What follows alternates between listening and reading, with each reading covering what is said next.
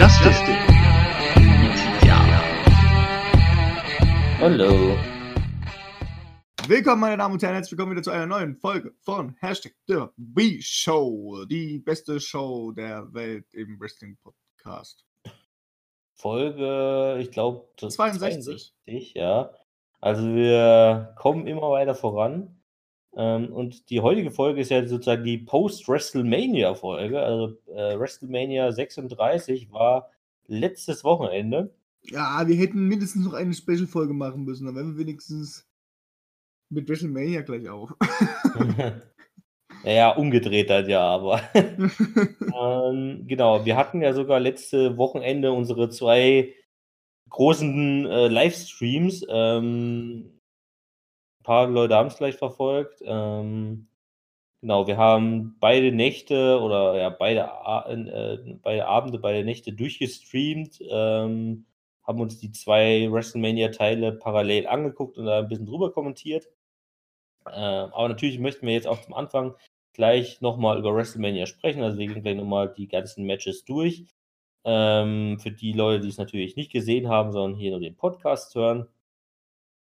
Und wir werden dann nochmal unsere Meinung abgeben. Wir haben tatsächlich aber schon äh, nach den Streams, also am Montagmorgen war es ja letztendlich, ähm, trotzdem schon mal für uns äh, WrestleMania zusammengefasst und haben wie jedes Mal beim Pay-Per-View äh, unsere Schulnoten vergeben. Und da sind wir uns äh, so einge, äh, einig geworden, dass Mitya eine 3 vergeben hat, insgesamt gesehen für beide Abende, und ich eine 3 minus gegeben habe. Also ein eher durchschnittliches Pay-Per-View, was ähm, sowohl Highlights hatte durchaus, ähm, die aber ich glaube, da können wir uns auch darauf einigen, eher auf den ersten Abend äh, beschränkt waren oder verteilt waren. Ähm, es gab viele durchschnittliche Matches, deswegen eben auch diese durchschnittliche Note.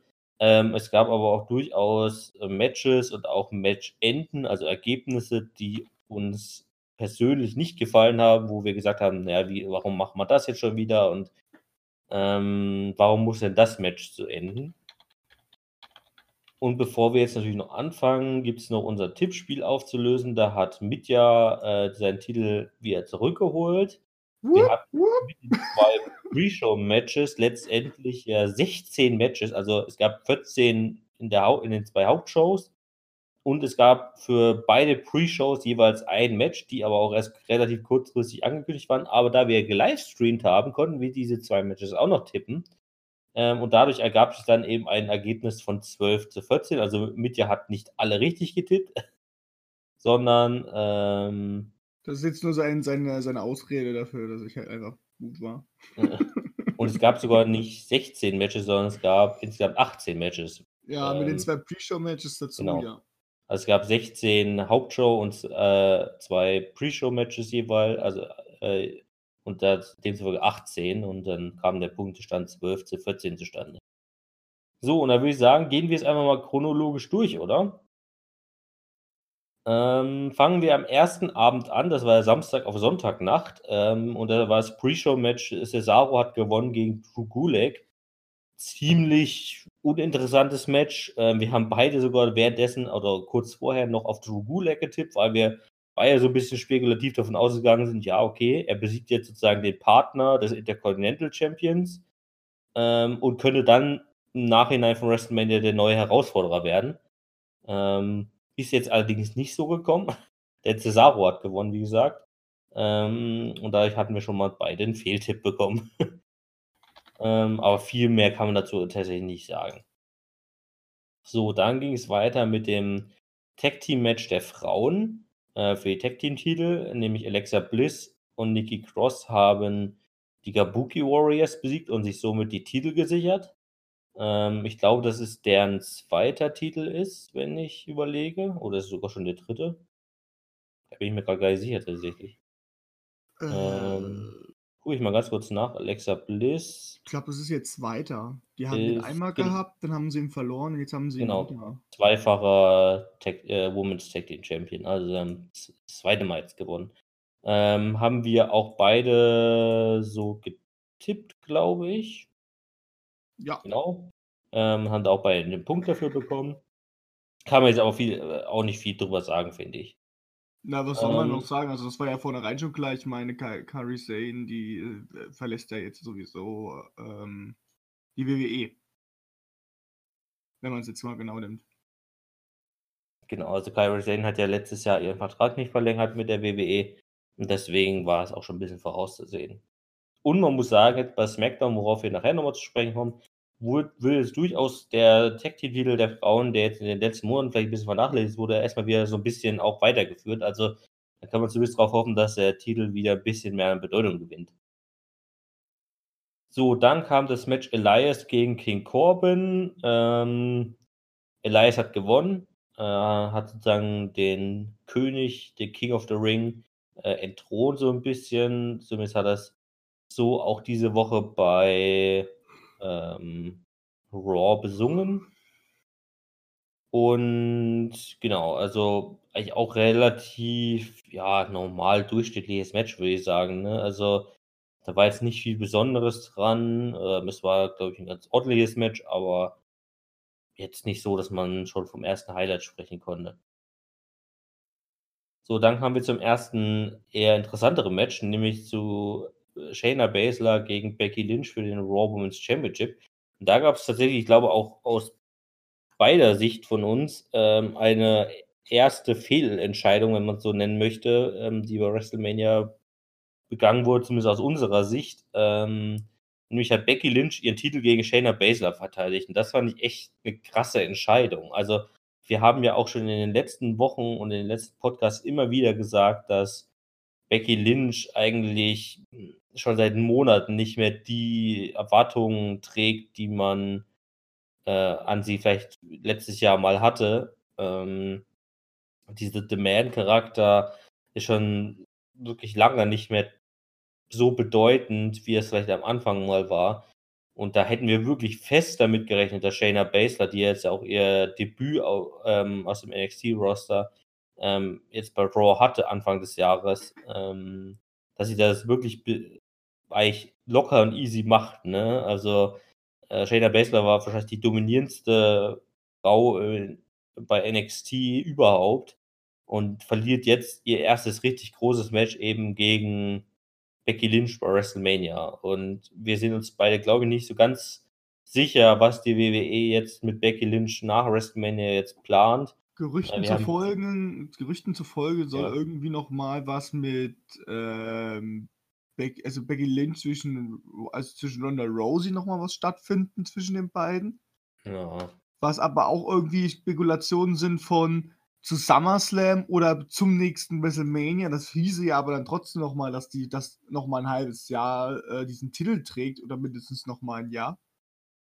Ja, das Weißt wäre du? halt echt krass, ne? Also, wenn Das wäre dann halt echt krass. nächstes Jahr WrestleMania, das würde dann heißen, Becky Lynch wäre 2 Jahre Champion gewesen. Die macht einen Brock Lesnar. Äh Ja, oder CM Punk damals oder so, aber selbst die hatten dann ja irgendwie 300 irgendwas Tage, aber keine 600 Tage, ja. Also na ja. Also, das ist halt so das Ding. Und was jetzt aber aus aus Shayna wird, das ist halt jetzt auch die Frage. Ja, also, äh, es ich meine, ja, okay, also das mit Ronda Rousey, äh, wobei ich da jetzt auch schon wiederum andere Sachen gelesen habe jetzt die Woche, wo es hieß, Ronda Rousey hat jetzt in 'nem Podcast so 'n bisschen die WWE-Fans beleidigt so 'n bisschen. Also, sie hat in 'nem Podcast diese Woche gesagt, dass, ähm, sie sich auf jeden Fall nicht vorstellen könnte, wieder haupt ähm, in die WWE zurückzukommen, sondern wenn nur als Part-Timer. Ähm, was auch daran lag sozusagen, dass, ähm ja, wie soll ich das sagen? Also, sie hat gesagt, dass, äh, anfänglich sie echt Spaß hatte in der WWE, sowohl eben auch, äh, mit den Superstars, aber auch mit der ganzen Produktion und so weiter und auch mit den Fans. Und irgendwann sie dann halt feststellen musste, ja, die Fans geben mir irgendwie nicht so den Rücken äh, Rückhalt, den sie so sich gewünscht hätte. Deswegen hat sie dann ja auch irgendwann den Heel-Turn gehabt. Ähm und na ja, sie hat so 'n bisschen übersetzt gesagt, dass die WWE-Fans halt so 'n bisschen sucken, also so irgendwie bisschen scheiße sind irgendwie. Deswegen also, ich weiß nicht, ob sie da überhaupt noch mal 'n WWE-Auftritt haben wollte, wenn sie so was behauptet, aber na ja. Ähm Genau. Das sind jetzt jeweils die Fragen halt. Mal gucken, was sich daraus entwickelt. Also ich äh, hoffe mal nicht, dass das irgendwie sich so darauf rausläuft, dass, dass Becky das nochmal ein halbes Jahr hält, sondern dass es das irgendwie zu Money in the Bank ist oder dass irgendwie das durch den Koffer gelöst wird.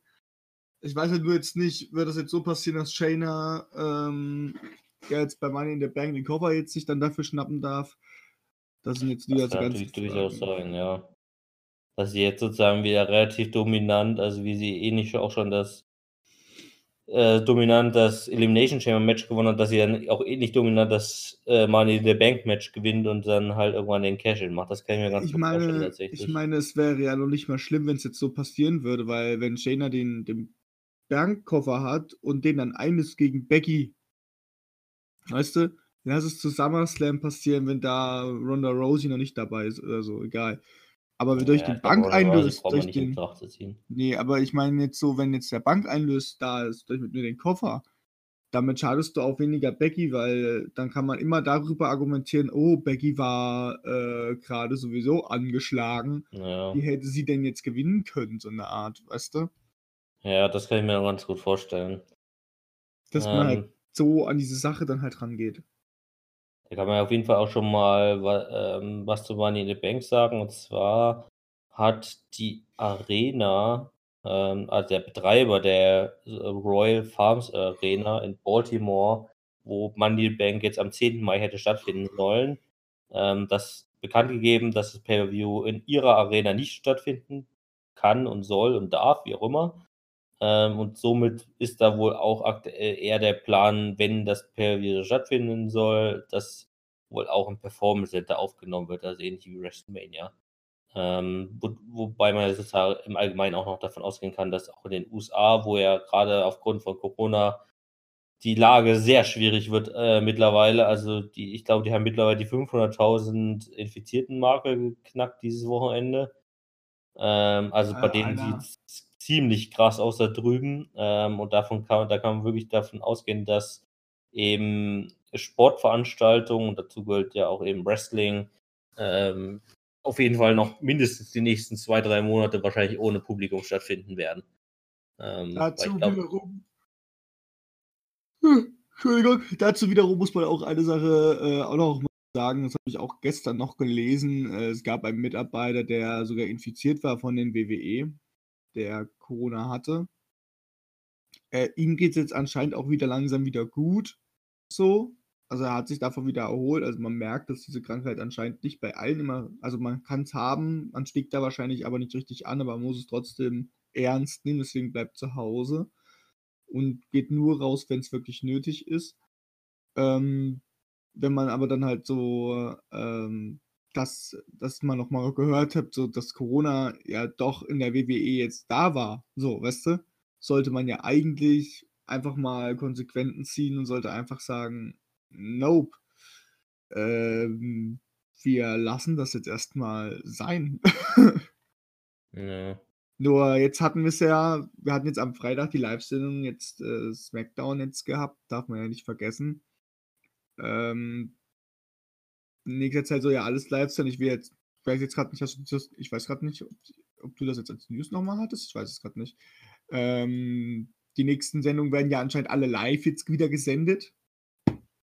Äh, aufgrund von Verträgen mit den jeweiligen TV-Sendern und zwar, weil Vince McMahon auch Angst hat, dass er dadurch halt kein Geld mehr bekommen kann und die Verträge damit ähm, auseinanderbrechen, wo ich mir, kann mir das irgendwie nicht so vorstellen, dass die TV-Sender so knallhart sind bei so einem Scheiß. Aber ich meine, wir reden von Amerika, also. ja. Na gut. Ich wollte es nur mal mit als, als Gedanke noch mit reinbringen. Ja, äh, klar. dass es alles halt einfach zurzeit nicht einfach ist, egal für welche Seite halt einfach. Okay, ähm, dann gab es als nächstes dann das Intercontinental Championship Match. Und da finde ich gerade hier bei äh, Wikipedia sehr lustig. Da steht irgendwas drin, dass Sami Zayn gegen Jeff Hardy das Match hatte. Aber das, ich glaube, da hat sich irgendjemand was erlaubt und da irgendwie ein falsches Match reingeschrieben. Weil es fand natürlich statt Sami Zayn gegen Daniel Bryan. Ähm, Sami Zayn hat den Titel tatsächlich verteidigt. Das zeichnete sich ja durchaus auch schon äh, in äh, Vorzug von WrestleMania äh, ab, als er bekannt wurde, dass Daniel Bryan, der jetzt nach WrestleMania erstmal eine etwas längere Pause plant aufgrund seiner ähm, aufgrund der anstehenden Geburt seiner zweiten Tochter oder seines zweiten Kindes auf jeden Fall. Ich weiß nicht, ob es eine Tochter ist. Ähm, und dass er sich da eben eine Auszeit nehmen möchte und dann auch ab nächsten Jahr eher als Part-Timer agieren möchte. Also da war da eh schon relativ klar, dass er Sami Zayn wohl den Titel verteidigen wird. Ähm, hat er dann auch gemacht. Ähm, das Match war auch ziemlich in Ordnung. Ähm, ja, aber trotzdem kein wirkliches Highlight. Also deswegen, der, so der erste Teil des ersten Abends war dann tatsächlich auch, finde ich, nicht so krass. Ne? Also Nee. das, das Tag-Team-Match der Frauen, das war wirklich in Ordnung. Das war echt ein gutes Match, also als Match-Opener letztendlich. Dann Elias gegen Corbin war jetzt nicht so. Becky Lynch gegen Shayna Baszler war jetzt auch nicht so besonders. Und Sami Zayn gegen Daniel Bryan war jetzt technisch schon wieder ein bisschen besser, aber jetzt immer noch kein wirkliches Highlight. Ähm, ich glaube, das Highlight, worauf wir uns, glaube ich, auch einigen können, des ersten Abends und vielleicht sogar die gesamten WrestleManias, weiß ich nicht, war dann das Triple Threat Ladder Match für die SmackDown Tag Team Championships, der in etwas abgespeckterer Variante, weil es ausgefallen komisch. ist. Hm? Das ist auch irgendwie ein bisschen komisch, weil ich meine, wir haben ja davor geredet gehabt noch. Ähm, und ich habe ja die Bedenken gegeben, ich hasse es, also, also ich, ich bin immer noch nicht so der Fan davon, dass man ein Tag-Team-Titelmatch durch nur drei Einzelpersonen durchführen lässt. Aber aus irgendeinem Grund, das Match war trotzdem irgendwie geil. Ja, und John Morrison hat das tatsächlich auch geschafft, gegen Jimmy Uso und Kofi Kingston den Titel zu verteidigen. War am Ende zwar ein bisschen glücklich, aber das war natürlich auch absichtlich so ge geschrieben. Ähm, also am Ende standen alle drei Leute auf den Leitern. Äh, alle drei hatten die Titel in den Händen und es ging eigentlich nur darum, wer so, ja, letztendlich den, den letzten Zug hat. Ähm, und dann haben Kofi und Jimmy letztendlich den Fehler gemacht, äh, das Gestell, an dem die Titel zu befestigen sind, ähm, festzuhalten. Und ähm, John Morrison war der letztlich Einzige, der die Titel an sich festgehalten hat, die Gürtel. Äh, Und er hat sich dann einfach nach hinten fallen lassen und hat damit beide Titel mit runtergerissen von dieser Halterung und hat dann demzufolge den Titel oder den Titel verteidigt. Also es geht ja nicht darum, wer sozusagen diese Halterung ähm, da von, der, von dem Seil löst, sondern es geht ja darum, wer am Ende die zwei Titel in der Hand hat. Genau. Ähm, und das ist, war letztendlich John Morrison. Ähm, war uns dann, haben wir auch so getippt. Also da war dann auch von, davon auszugehen, dass da die Titel immer verteidigt werden. Ähm, und wie gesagt, also vom Action-geladenen Match her, das war echt richtig gut. Ähm, es war auch das längste, äh, nee, ja, fast äh, das zweitlängste Match des Abends. ähm, aber äh, das längste richtige Match, wenn man es mal so bezeichnen möchte. Äh, weil das lä- lä- längste Match war das Boneyard-Match, worauf wir gleich noch zu sprechen kommen. Aber ansonsten war es echt äh, actiongeladen, viele große Momente ähm, und das war echt ein Highlight auf jeden Fall bis dahin. So, dann kamen wir zu, im Prinzip zu einem Doppelmatch, nämlich äh, Kevin Owens gegen Seth Rollins und es hat tatsächlich Kevin Owens gewonnen. Ähm, es hat eigentlich ganz normal angefangen in einem normalen Singles-Match, was allerdings per Disqualifikation geendet hat, nämlich nachdem Seth Rollins mit der Ringglocke Kevin Owens geschlagen hat. Ähm, und als Se- Seth Rollins gerade schon auf dem Weg nach draußen war, also er wollte echt gerade schon gehen und hat gesagt, ja gut, jetzt habe ich halt die Disqualifikationsniederlage bekommen, aber egal. Ähm, ist dann Kevin Owens nochmal in den Ring gegangen mit dem Mikrofon und hat gesagt, kommen Sie sofort wieder hierher und wir starten als No Disqualification Match wieder, weil so können wir es hier nicht enden lassen. Ja, Seth Rollins war so doof und hat sich darauf eingelassen. Ähm, und das Match wurde dann restartet als No Disqualification Match. Da gab es doch so einen richtig guten Spot, wo Seth Rollins auf dem Ansagertisch lag, Kevin Owens auf das WrestleMania-Logo geklettert ist und auf Seth Rollins gesprungen ist, auf diesem Tisch liegend. Äh, und Kevin Owens hat letztendlich das Match dann durch einen Stunner, was glaube ich, ähm, gewonnen. Ähm, genau, und konnte sich dann so diesen Sieg sichern. Äh, fand ich auch echt ein weiteres Highlight. Also dann fing es so langsam an mit den Highlights ähm, des Abends. Also das war, finde ich, auch echt gute Matches, auch wenn ich da während des Livestreams ein bisschen enttäuscht war, weil das schon einer meiner ersten Niederlagen war im Tippspiel. Aber davon mal abgesehen, das Match so im Nachhinein auch nochmal betrachtet war, finde ich auch echt gut. Ähm, klar, sind halt auch beide echt gut Wrestler, ne? also davon mal abgesehen, aber ähm, auch, dass man das sozusagen nochmal als äh, No-DQ-Match wieder gestaltet hat, fand ich echt eine coole Sache irgendwie. Ähm, ich weiß nicht, wie du das siehst. Also, es ist ich fand die bei also, wie gesagt, das Ladder-Match und dann das Match zwischen den Zweien fand ich mega fett gewesen. Ich dachte mir dann schon so: „Oh, wow, wow, wow, wow, wie jetzt jetzt jetzt muss noch 'n Match dazwischen kommen, was bestimmt mega schlecht ist und dann haben wir normales WrestleMania.“ Äh, aber ich fand diese 2 Matches echt einer der stärksten. Also, ja, das Ja. hat mir gefallen. So, dann kamen wir zum wahrscheinlich schlechtesten Match des diesjährigen WrestleManias. Und wahrscheinlich, zumindest wurde es auch so danach am Sonntag, äh, in mehrfachen Medien auch so bezeichnet als das womöglich schlechteste WrestleMania-Match überhaupt. Ähm, also, seit 36 Jahren und das muss man sich schon mal fast auf der Zunge zergehen lassen, weil das muss schon was bedeuten, sage ich mal. Aber man muss halt auch rekapitulieren. Es handelt sich um das Match Goldberg gegen Braun Strowman für die für den Universal Championship. Ähm, und das Match bestand im Prinzip aus 3 ich glaube, 3 Spears von Goldberg, worauf, äh, Braun nicht also, den Pinfall immer noch unterbrechen konnte oder abbrechen konnte. Und dann kamen 3 Running Power Slams oder 4, ich bin mir grad gar nicht mehr sicher, ob's 3 oder 4 jeweils waren, ähm, von Braun Strowman. Und nach dem letzten Power Slam kam dann im Prinzip der Pinfall und Goldberg 1, 2, 3 war dann ausgezählt und somit hat Braun ist Braun Strowman jetzt der neue Universal Champion. Aber das Match bestand im Prinzip aus, ne, 2 Moves jeweils mehrfach ausgeführt. Ähm, und mehr auch nicht. Und das fand ich halt ja, also, das war halt schon echt scheiße.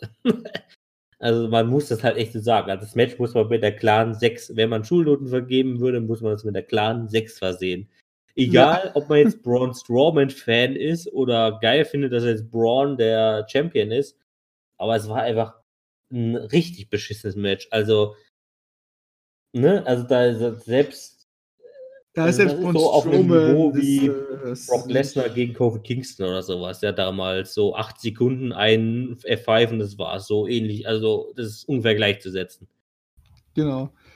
Jetzt kommt's aber, jetzt jetzt jetzt ist ja das ganze Ding, ähm, und das werden sowieso nicht alle hören, aber wir müssen es trotzdem mal kurz anmerken. Mhm. Das Match Braun Strowman gegen Goldberg, gell? So Ja. schön wie ich's finde, dass Braun Strowman gewonnen hat. Wir sind uns alle einig, das Match war mega scheiße. So. Ich finde es gut, dass Braun Strowman den Titel gewonnen hat. Ich hoffe, man macht daraus auch jetzt erst mal was. Ähm, aber jetzt muss man mal ganz kurz zu den letzten paar Monate zurückblicken und auch mal ganz kurz in den Backstage-Bereich gucken. Goldberg, also, du hast ja auch die News dabei, Goldberg, das war sein letztes Match gewesen, weil sein Vertrag ist jetzt zu Ende gegangen.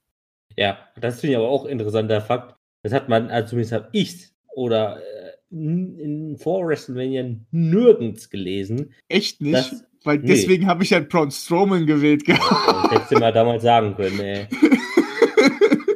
Also, das habe ich tatsächlich Aber ich habe es halt nicht geglaubt erst mal, weil ich gedacht Das so: „Boah, das kann wieder so 'ne Fake News sein“, aber ich sage jetzt einfach mal Braun Strowman einfach aus aus Just for Fun raus, so, weißt du? Hätte jetzt nicht gedacht, dass es wirklich gestimmt hat. Ähm, aber ich jetzt habe ich noch 'n paar News gelesen, äh, in diese Richtung, ähm, zwecks warum das überhaupt alles zum Titel ge äh, gekommen ist.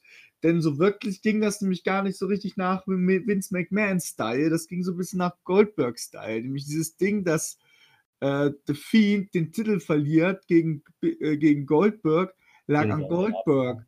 Ja. Der hat gesagt, ähm, er möchte gerne den Titel haben. Das wurde ja kurz vor Matchbeginn ja quasi noch festgelegt, dass dass dass dass er gegen The Fiend gewinnt. So. Das Ja. war eigentlich so gar nicht geplant gewesen. So anscheinend waren unsere Tipps, die gesagt wurden, The Fiend gewinnt, ähm, waren schon richtig gewesen, nur es wurde sich vor dem Match noch mal umentschieden.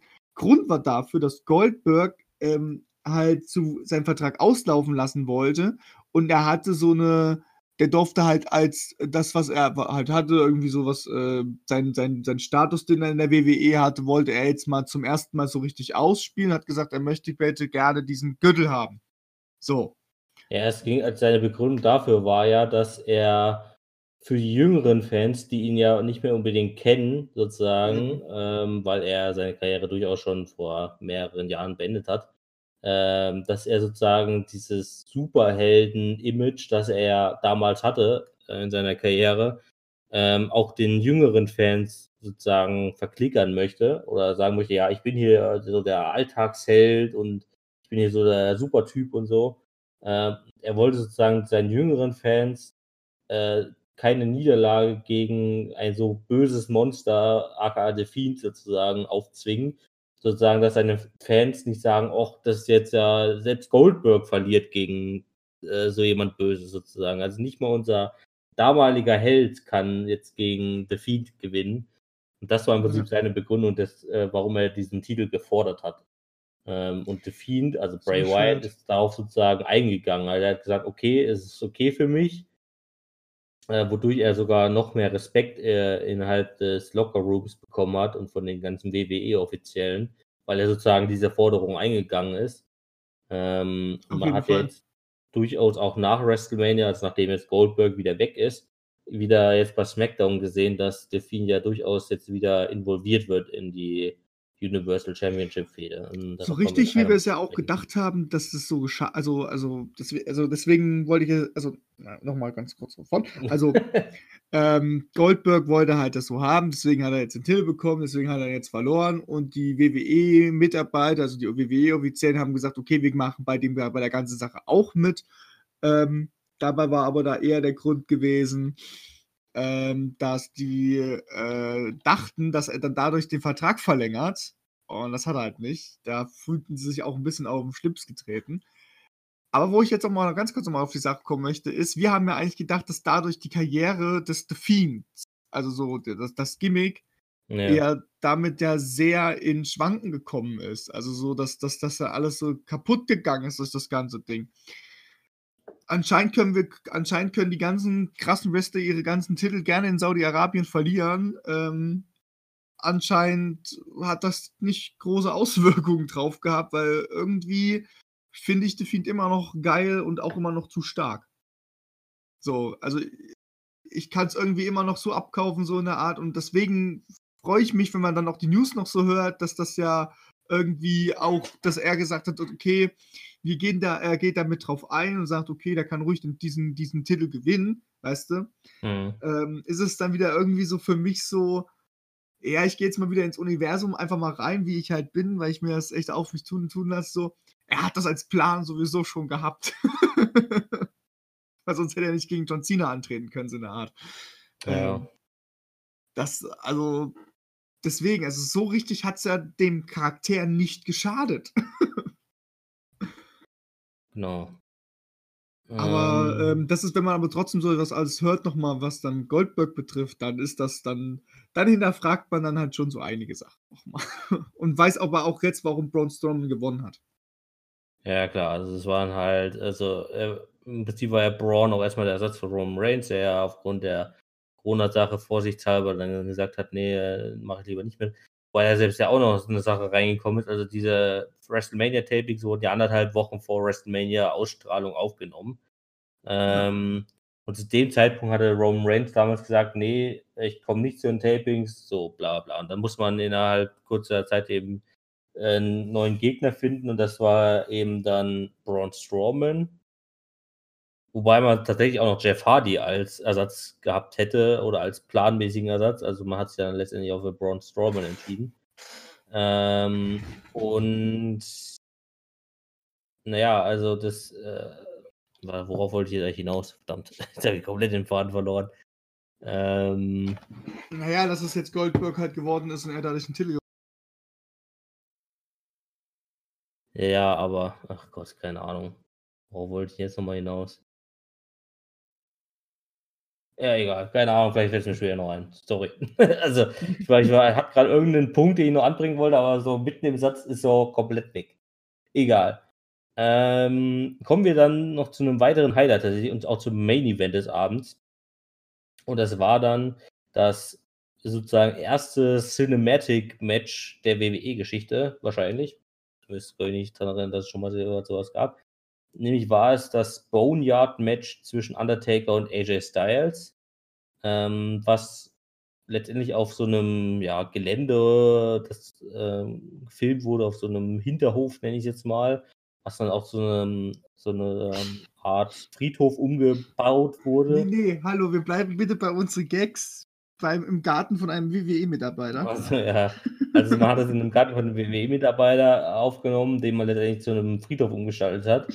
Ähm, da jetzt nach, im Nachhinein wurde auch bekannt, dass man für die ganze Umgestaltung äh, des äh, Gartens des WWE-Mitarbeiters ähm, auch fünf Tage lang gebraucht hat. Also das war durchaus ein Aufwand. Und die letztendliche Aufnahme des Matches, was letztendlich 19 Minuten ging, dauerte acht Stunden. Ähm, Alter. Diese ganzen Informationen sind halt echt krank.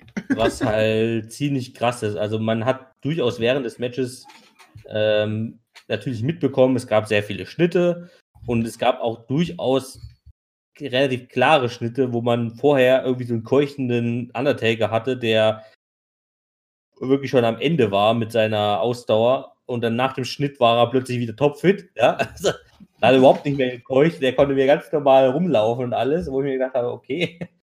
Und ähm, ganz am Anfang des Matches hat Undertaker ja, also stand auch so ein ähm, Leichenwagen auf dem Gelände und er hat mit seiner Faust äh, ein Fenster des Leichenwagens eingeschlagen und hat sich dabei aber aus Versehen eine Schnittwunde zugezogen. Und die Schnittwunde waren später halt auch nicht mehr zu sehen. Also da hat man dann schon gemerkt, okay, da ist ein Schnitt gesetzt worden, er wurde halt, das Blut wurde mal abgetupft oder abgemacht. Äh, und Schnittfehler dann, halt, die man halt, also will jetzt nicht sagen, das sind jetzt Schnittfehler, die man vermeiden kann. Ja, naja, äh, vor allem Blutwunden geht halt, muss man halt auch gucken, wie man das halt immer macht, wenn er sich da wirklich eine Schnittverletzung geholt hat. Wie willst du das dann nochmal im Nachhinein halt durchführen, halt, dass das weiter die Schnittverletzung ist, soll er sich da noch was reinrammen.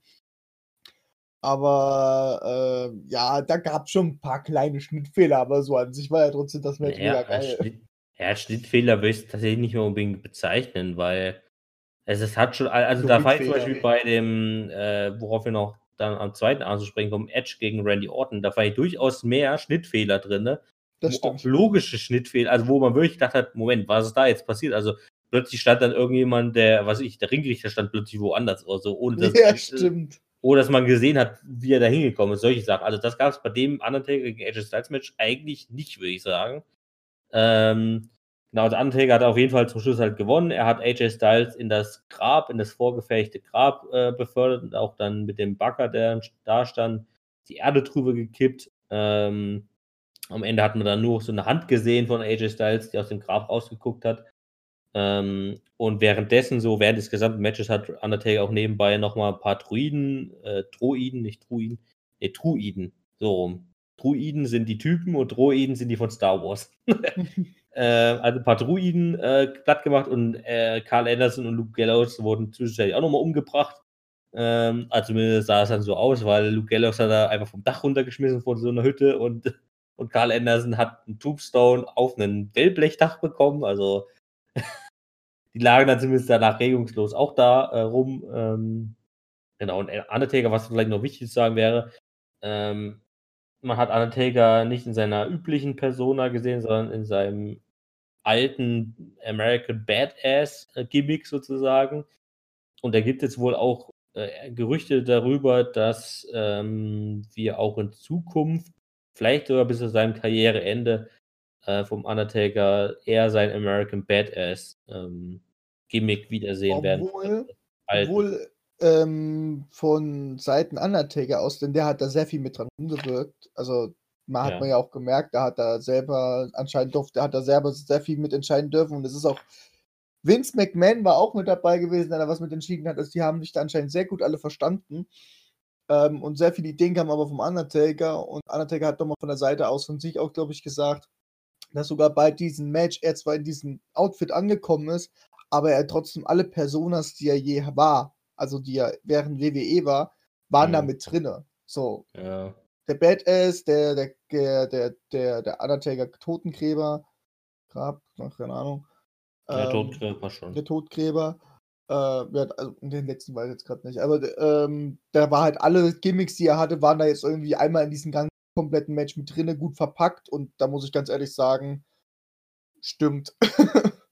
also ja. gar nicht schlecht gemacht. Also ich, wir haben ja schon gesagt, wenn so ein Cinema-Match ist, dann muss es gut sein. Da darf kein Schnittfehler sein, da müssen da muss, muss, muss logisch sein. Man hat zwar dieses, dieser Schnittwunde, so, okay, da war so ein bisschen dann so, okay, wenn man wirklich auf Details achtet, dann haben die auf Detailliebe erstmal so, naja, ein paar Details haben sie sehr ausgelassen, aber so an sich war es so gut aufgenommen worden und ähm, ich glaube, wir standen, wir saßen, glaube ich, auch ja da äh, und haben erstmal nichts gesagt. Wir haben zwar die ganze Zeit nur Witze drüber gemacht, der arme WWE-Mitarbeiter, aber, aber wir haben uns trotzdem, also wir haben, glaube ich, dieses Match haben wir so gut angenommen, dass wir sogar danach so baff waren, wie geil das einfach war, weil es so gut aufgezogen war.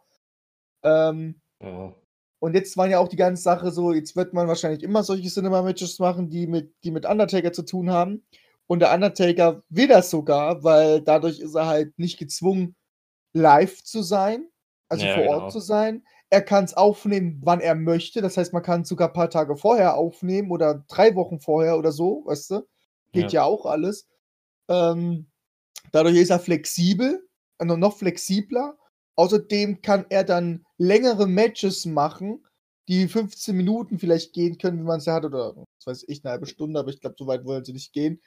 Äh, wenn sie jetzt dafür schon acht Stunden braucht zum Aufnehmen. Ähm, der kann längere Matches machen und ähm, er ist nicht so schnell ausgepowert, meine ich. Ich meine, er ist ein alter Mann, das darf man nicht vergessen. Ähm, ja, und das wird, äh, genau, und so will er auch seine Karriere wahrscheinlich auch beenden in diesem, in diesem Sinne. Äh, so, also richtig beenden, sagen wir es mal so. Also es kommen noch ein paar Matches, die er sich selber sogar aussucht, gegen wen er antreten möchte. Ähm, Ja. Mal gucken, wie weit er geht.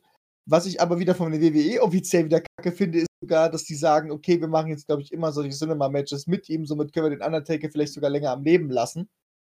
Also so noch länger nutzen, Ja. als er schon möchte. Und ich glaube schon wieder ab da ist schon wieder so der Punkt, wo ich sage, lasst den alten Mann doch einfach noch in Ruhe. Macht mit dem noch ein Jahr, aber dann lasst ihn doch einfach mal in Ruhe. Ja, zumindest muss man vielleicht nochmal sagen, ne, also in Hinsicht von Hall of Fame, also klar, Undertaker ist wahrscheinlich einer der präsentiertesten Wrestler, die in die Hall of Fame kommen können von der WWE, aber ähm, das Problem ist natürlich immer so ein bisschen gewesen, ne, mit diesem normalen Undertaker-Gimmick, so.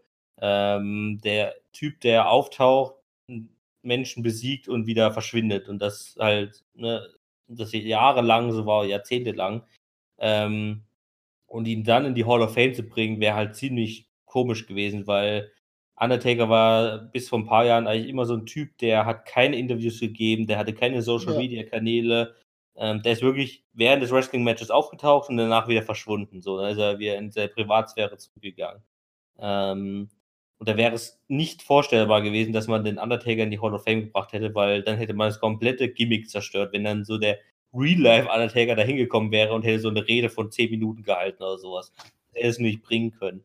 Ähm, so, jetzt hat Undertaker in den letzten Jahren immer mal wieder Interviews gegeben, auch öffentlich, ähm, hat jetzt mittlerweile auch Social-Media-Kanäle, ähm, auch private Social-Media-Kanäle, also jetzt nicht als Undertaker, sondern als eher privat, als Mark Calloway. Und ähm, mit dieser American Badass-Persona, mit der man vielleicht auch seine Karriere jetzt beenden könnte, weil die ja durchaus auch seinem realen Leben etwas näher kommt, ähm, kann ich mir sehr gut dann sogar noch vorstellen, dass er auch danach noch in die Hall of Fame kommt und auch eine Rede hält.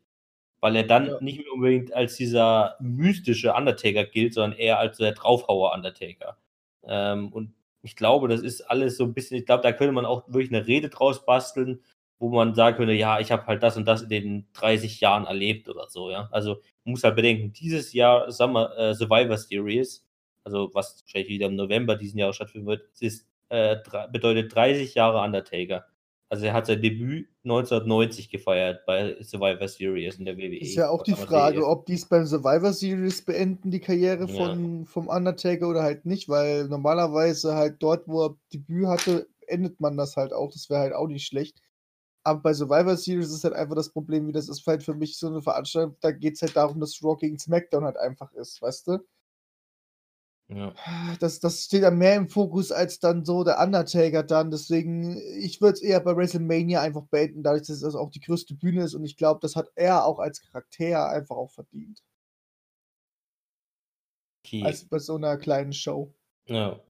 Ja, wobei ich würde Survivor Series nicht mehr als kleine Show bezeichnen. Ja. Es, schon, es gehört halt zu den Big Four Pay-Per-Views im Jahr, ne? Also, ja, natürlich, aber ähm, egal. Ich, ich meine jetzt, WrestleMania ist ja trotzdem einer der größten. Es, es ist ja. mit der, der die größte, wenn man es mal genau nimmt.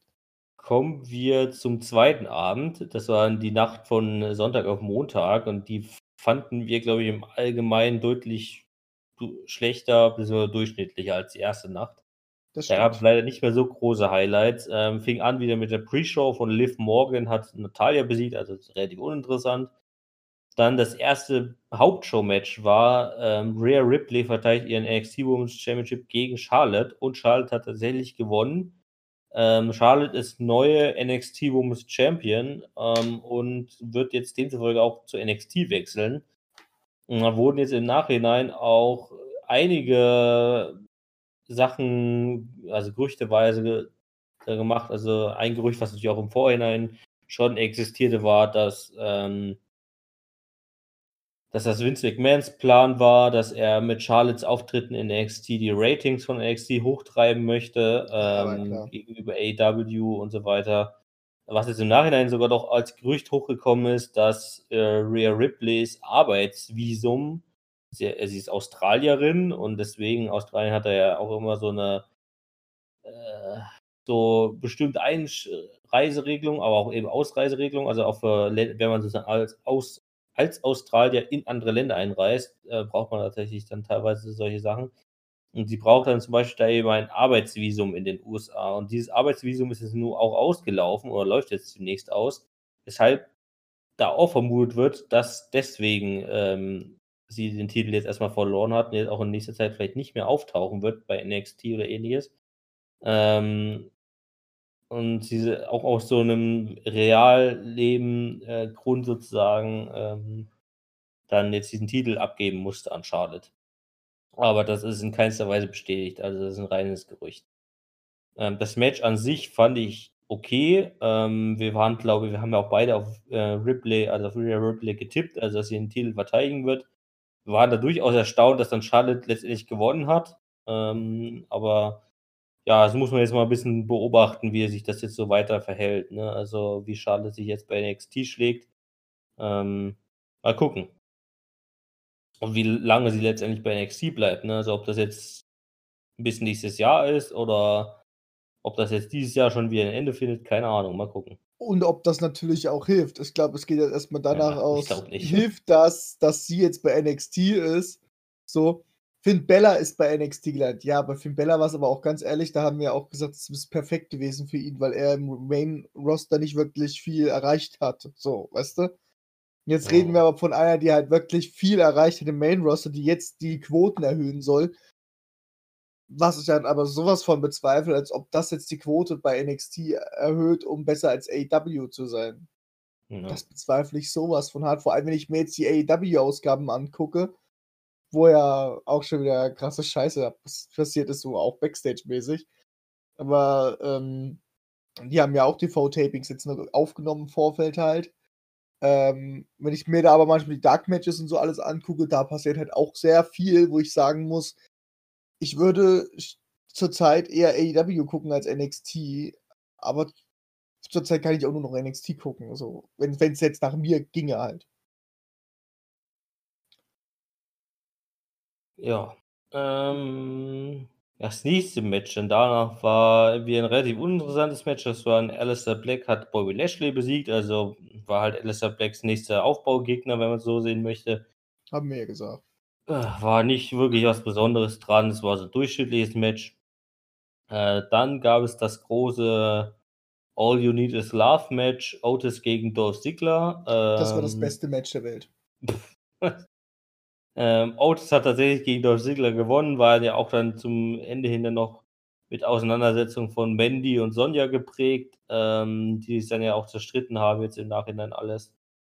Ähm, ja, und dann am Ende endete alles mit einem großen Kuss von Mandy und Otis und sie sind dann in den Sonnenuntergang geritten und ja. Ich fand das so schön.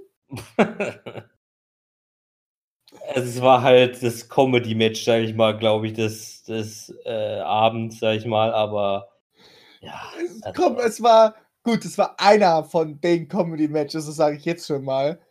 Ähm, aber es war halt Ja, okay. schon ganz, also ich fand's cool gewesen. Ich fand's auch schön, dass man so schön geendet hat. Ha. ich meine, ich meine, okay, ich, ich, ich wollte jetzt, ich wollte schon so was sagen wie, ja, ich bin, glaube ich, der Einzige, der das unbedingt wollte, aber wenn ich mir das komplette WWE-Universum angucke, haben sich das irgendwie alle gewünscht. Ja, also ich, ja, ich fand es prinzipiell nicht schlecht. Ich fand es am Ende halt nur so ein bisschen, naja, gut, ein bisschen übertrieben, aber wie auch immer. Okay, Ist so egal. ähm, kommen wir zum zweitlängsten Wrestle äh, Match der WrestleMania-Geschichte mit 36 Minuten 35. Lass mich ran, das, das Last Man Standing Match?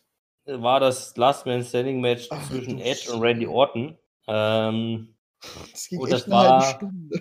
wirklich viel zu lang. Also ich meine, wir haben, also ich habe tatsächlich echt ein gutes Match erwartet, muss ich tatsächlicherweise sagen, aber äh, es war einfach viel zu lang. Also mit 35 Minuten, 36 Minuten.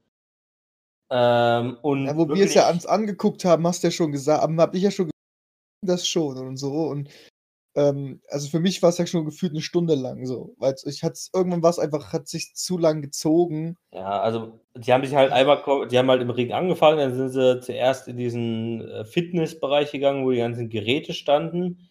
Da gab es dann auch so ein bisschen den ersten Skandal, sage ich mal, ähm, denn im Nachhinein gab es da wohl sehr viel Kritik, sagen wir mal, sowohl von Wrestlern als auch von Fans. Ähm, ich lese mal kurz eine News vor, vor allem innerhalb von, von der WWE sahen viele Personen den Spot, als Orton Edge an einem Gerät für Gewichtstraining wirkte, als unsensibel und geschmacklos an. Viele fühlten sich nämlich an die Tragödie rund um Chris, äh, Chris Benoit erinnert, der sich auf eine sehr ähnliche Weise selbst das Leben nahm, nachdem er zuvor seine Frau und seinen Sohn getötet hat. Also, ähm, das war halt Da gleich wurde diese- mehr rein interpretiert, ja, als es eigentlich aber es war halt sollte. dieser Spot irgendwie, den fand ich sowieso ein bisschen komisch. Also, die haben sich Ja. dann einmal so bestimmt 10 Minuten lang durch dieses Gym da geprügelt, dann sind sie mal wieder in Richtung Ring gegangen. Ähm, sind dann aber einfach in den Büroräumen des WWE Performance Center gelandet, haben sich dann durch drei Fluche durchgeprügelt und das waren schon, also diese, diese Szenen waren eigentlich schon ziemlich sinnlos. Und da sind sie zum Ende hin eben äh, in so eine Garage, also so eine große Halle gekommen, wo halt hier unter anderem auch als Requisitenlager und als Garage für Autos und LKWs genutzt wurde. Ich meine, wir müssen, wie gesagt, positiv müssen wir es ja immer noch so sehen. Es ist eine, ähm, wir haben WWE Performance Center auswendig lernen dürfen. Ja, also man hat dann äh, gratis noch eine Tour vom PW Performance Center bekommen, das stimmt wohl. Ähm, jedenfalls sind, haben sie sich da, da noch durchgeprügelt, bis sie letztendlich irgendwie auf diesen LKW, also auf so einen LKW, der stand, auf, die, auf den Anhänger sozusagen oben drauf geklettert sind. Und da hat dann letztendlich auch das Match geendet. Ähm, und zwar auch wieder mit diesem, äh, sag ich mal, Move, ja, dass äh, Edge einen Stuhl genommen hat, hingelegt hat, äh, Randy Ortons Kopf draufgelegt hat und mit einem zweiten Stuhl da draufgeschlagen hat.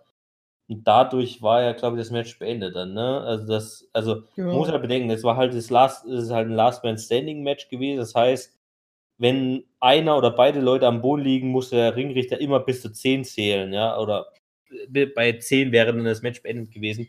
Und Last Man Standing Matches haben an sich schon immer das Problem, dass die immer sehr lang ausufernd sind, weil dann immer diese langen Ten-Counts kommen und die dann immer schon viel Zeit fressen.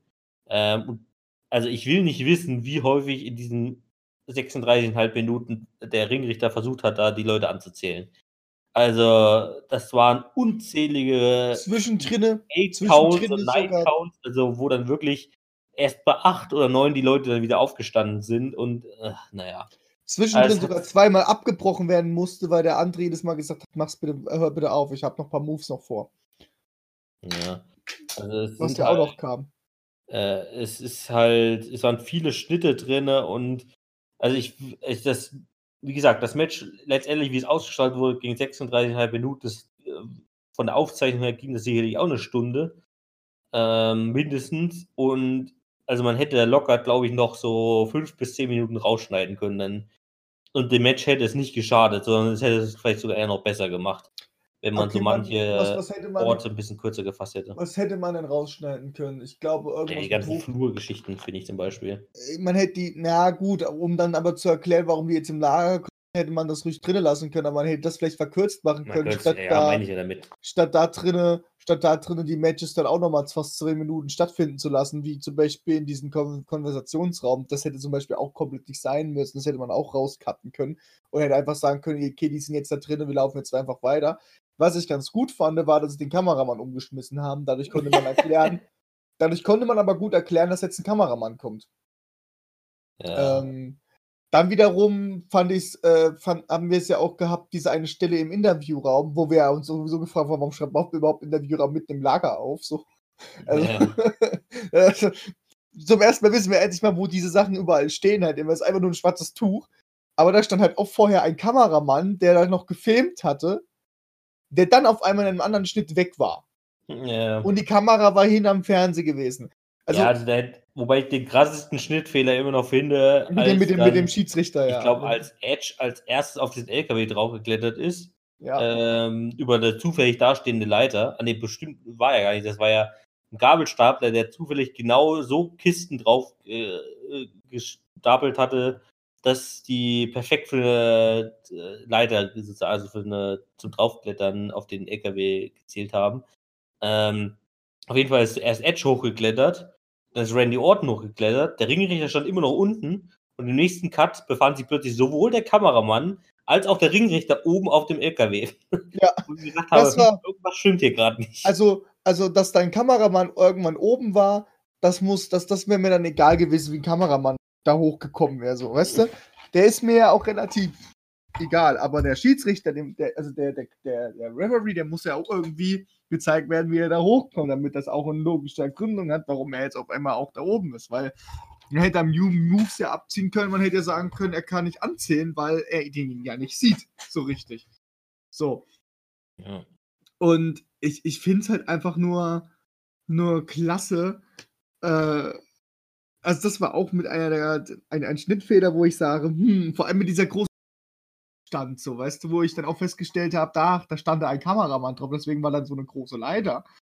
Äh, wo ich sowieso immer frage, wozu man solche großen Leitern einfach braucht.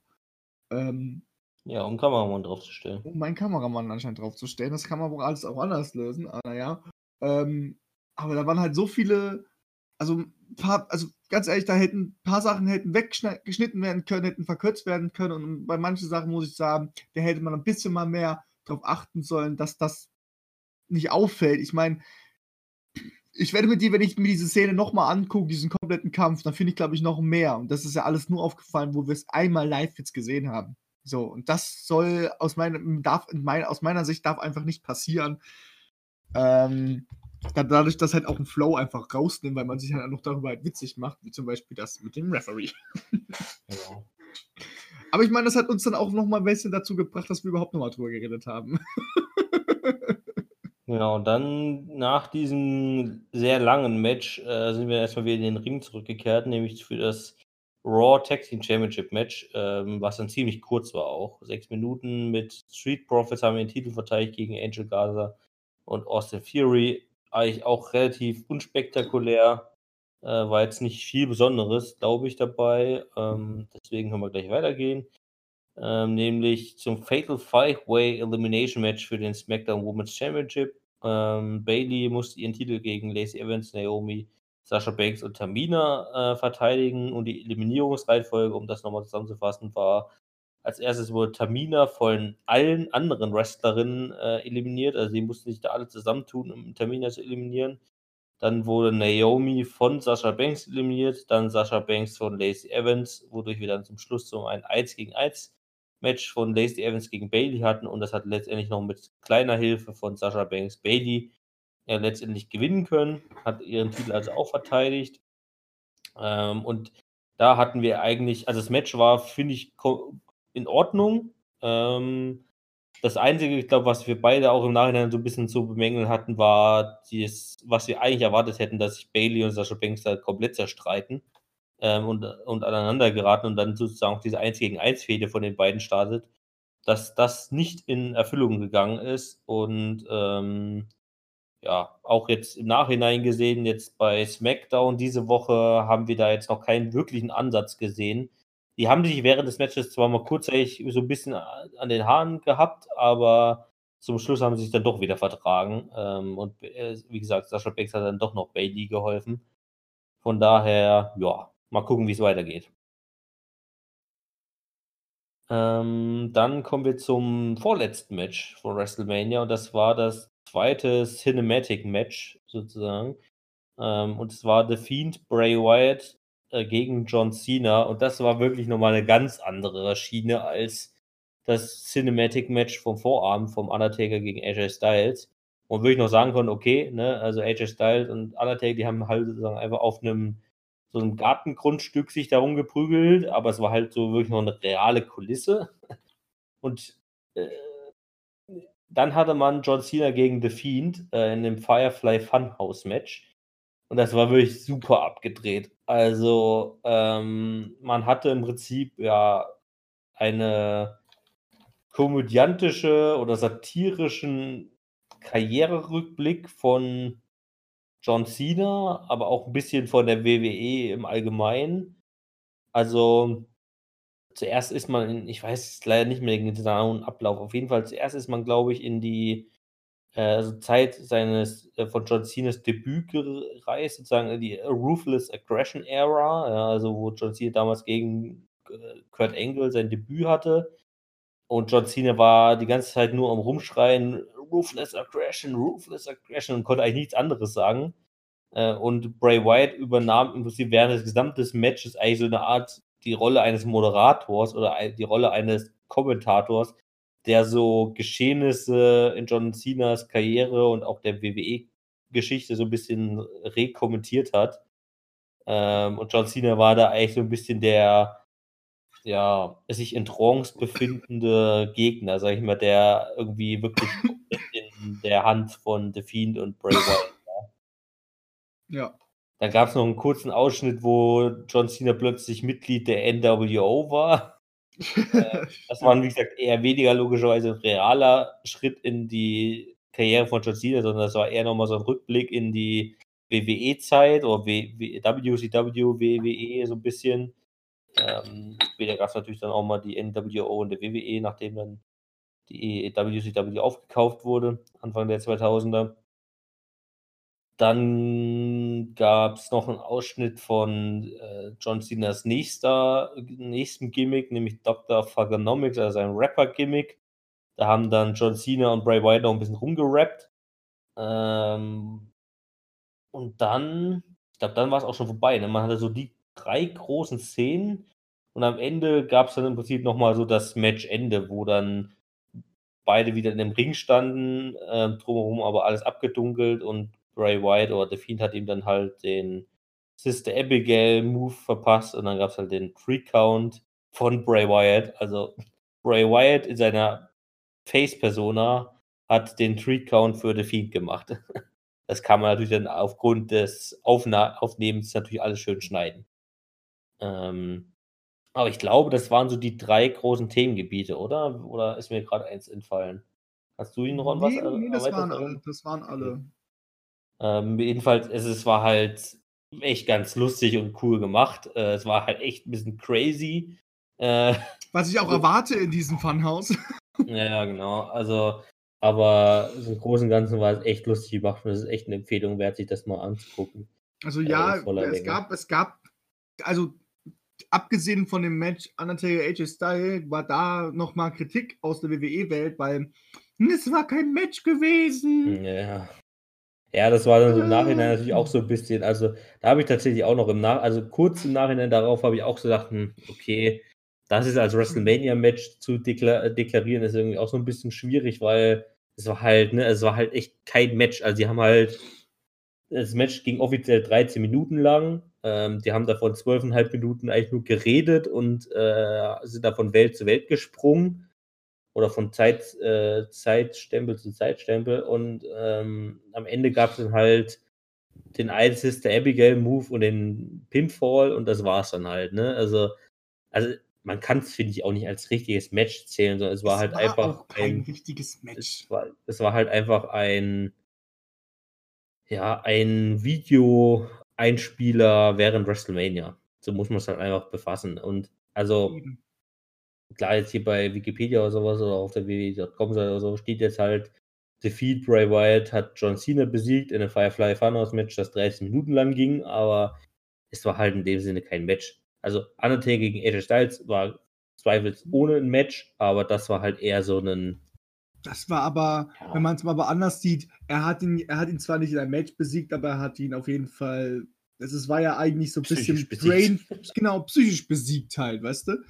Und er sagte, dass Wrestling immer durch ein Match sein muss, wo sie sich gegenseitig schlagen. Aber Psycho gehört da dann natürlich auch dazu, weswegen talken die dann immer so sich gegenseitig an mit irgendwelchen dummen Sprüchen. So gibt's ja, wird ja immer gesagt, so diese Psycho-Spiele. Und das war halt dieses Mal ein reines Psycho-Match, wenn man es mal genau nimmt. Es war kein richtiges Wrestling-Match, das gebe ich auch offen und ehrlich zu. Es war halt, aber es ging halt mehr um die Psycho und das war wiederum geil. So, ich fand das. Match ganz gut. Ich, also, das Video oder wie man es auch jetzt nehmen möchte, ich fand es cool, dass man es so gemacht hat. Ich fand es perfekt umgesetzt. Ich habe nichts dran zu meckern. Die Leute, die da rummeckern, okay, ich verstehe euch. Ihr wollt ein Match sehen, aber für dieses Gimmick kann ich da drüber stehen und kann sagen, da war es mir jetzt auch nicht so wichtig. Ja. Die wichtige Frage ist sowieso so ein bisschen, die auch jetzt im Nachhinein natürlich wieder spekulativ aufgetaucht ist. Was ist jetzt mit John Cena? Ja, also Ja, klar. wird man, war das vielleicht sogar John Cenas letztes Karrierematch oder sowas? Also, dass man jetzt einfach sagt, ja, John Cena ist jetzt einfach im Firefly Funhouse gefangen und kommt da nie wieder raus? Oder ja, also wer, werden wir John Cena, wann sehen wir ihn wieder? Und wenn ja, was ist dann die Erklärung dafür, dass wir ihn wiedersehen? Oder gibt es einfach keine Erklärung? Das kann natürlich auch sein. Na, Ja. laut Gerüchten oder beziehungsweise laut News, die ich gesehen habe oder gehört, sollte es sogar auch mit sein letztes Match sein in dieser Hinsicht. ähm, Bis zum nächsten WrestleMania, weil er wird nicht so oft auftauchen, weil er wird sich jetzt mehr auf Film und alles so konzentrieren.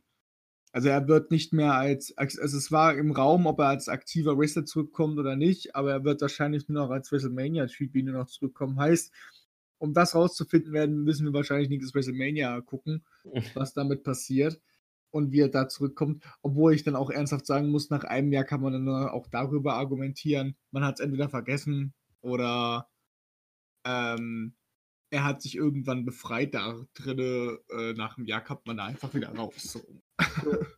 So, und dann, um jetzt WrestleMania mal abzuschließen, kamen wir dann auch zum zweiten oder zum Main Event des zweiten Abends. Ähm, das war dann das WWE Championship Match zwischen Brock Lesnar und Drew McIntyre.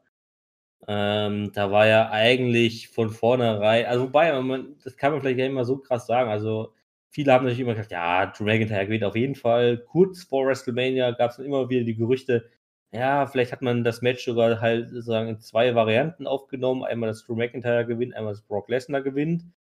Ähm, Im Nachhinein, Drew McIntyre hat gewonnen, auch zu Recht gewonnen, ist der zehnmal bessere WWE-Champion, finde ich, äh, als Brock Lesnar. Ähm, es war halt leider wieder ein typisches äh, Brock Lesnar-Match. Ähm, McIntyre hat, glaube ich, letztendlich zwei oder drei F5s ausgehalten, also ist jeweils immer wieder nach dem Pinfall zurückgekommen. Äh, Brock Lesnar hat da schon fast irgendwie, ja, der Geduldsfaden war schon fast gerissen, sage ich mal. Ähm, es gab mehrere Suplexes und letztendlich hat, glaube ich, ein Claymore-Kick auch ausgereicht, um Brock Lesnar dann niederzustrecken. Ähm, ja, und wir haben jetzt einen neuen WWE-Champion. Das Match sollte man vielleicht nicht unbedingt da jetzt als Paradebeispiel nehmen, irgendwie, aber ich finde es gut. Das, und das ist das Einzige, was jetzt für mich auch zählt. Es ist gut, dass äh, Drew McIntyre jetzt der neue WWE-Champion ist. Es ist gut, dass ähm, Brock Lesnar jetzt wahrscheinlich erstmal nicht mehr so viel gesehen wird in der WWE. Und ich glaube, da können wir uns erstmal ein bisschen drauf einstellen, dass das da auch mal ein bisschen besser äh, ist, sag ich mal, oder e- etwas besser wird, als das unter Brock Lesnar der Fall war. Genau. Gut, und wenn du dazu nichts mehr zu sagen hast, Nee, habe ich nicht. sagen, äh, machen wir jetzt eine kurze Pause und hören uns danach mit Raw und SmackDown wieder, zumindest mit den Sachen, die wir jetzt noch nicht angesprochen haben. Dann bis gleich. Bis gleich. Wir sind wieder zurück aus der wunderschönen Pause, nachdem wir eine schöne WrestleMania-Ausgabe hatten. Und wir haben das ja auch schon dort vor Ort benotet. Ähm, haben wir jetzt eigentlich richtig nochmal benotet? Haben wir es jetzt eigentlich nochmal gesagt? Ich habe es ganz am Anfang gesagt, wie wir es Ja, äh, nach dem Podcast schon benotet haben. Stimmt, Da stimmt, stimmt. äh, hast du eine 3 gegeben, ich eine 3 minus. Also wenn du jetzt natürlich noch was ändern möchtest in der retro Nee, nee, nee, ich bleib weiterhin bei den drei Minus. Hab ich, Nee, du hast eine 3. ah, eine 3, okay. Äh, Ich habe eine 3 ähm, minus. Ach, stimmt.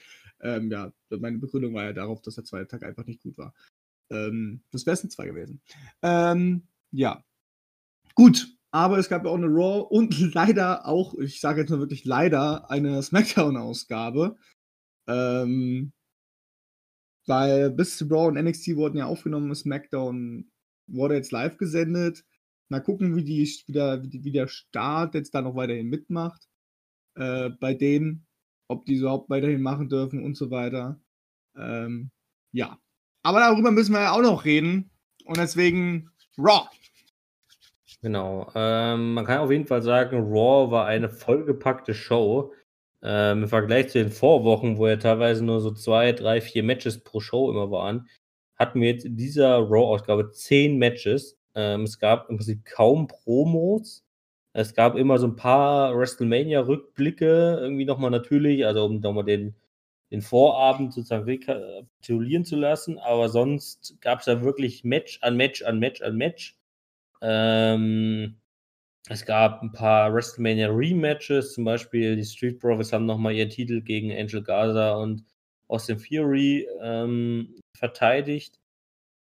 Das ist allerdings in der Disqualifikation geendet, da Selina Vega eingegriffen hat. Daraufhin kam dann Bianca Belair äh, heraus, die tatsächlich ihr Debüt auch schon am Vorabend bei WrestleMania äh, gemacht hat äh, als sie nämlich auch nach diesem Raw Tag Team Championship Match gegen äh, herausgekommen ist, ähm, die beiden so ein bisschen unterstützt hat und da auch schon Selina Vega angegriffen hat. Äh, daraus entstand sozusagen schon ein bisschen die Rivalität.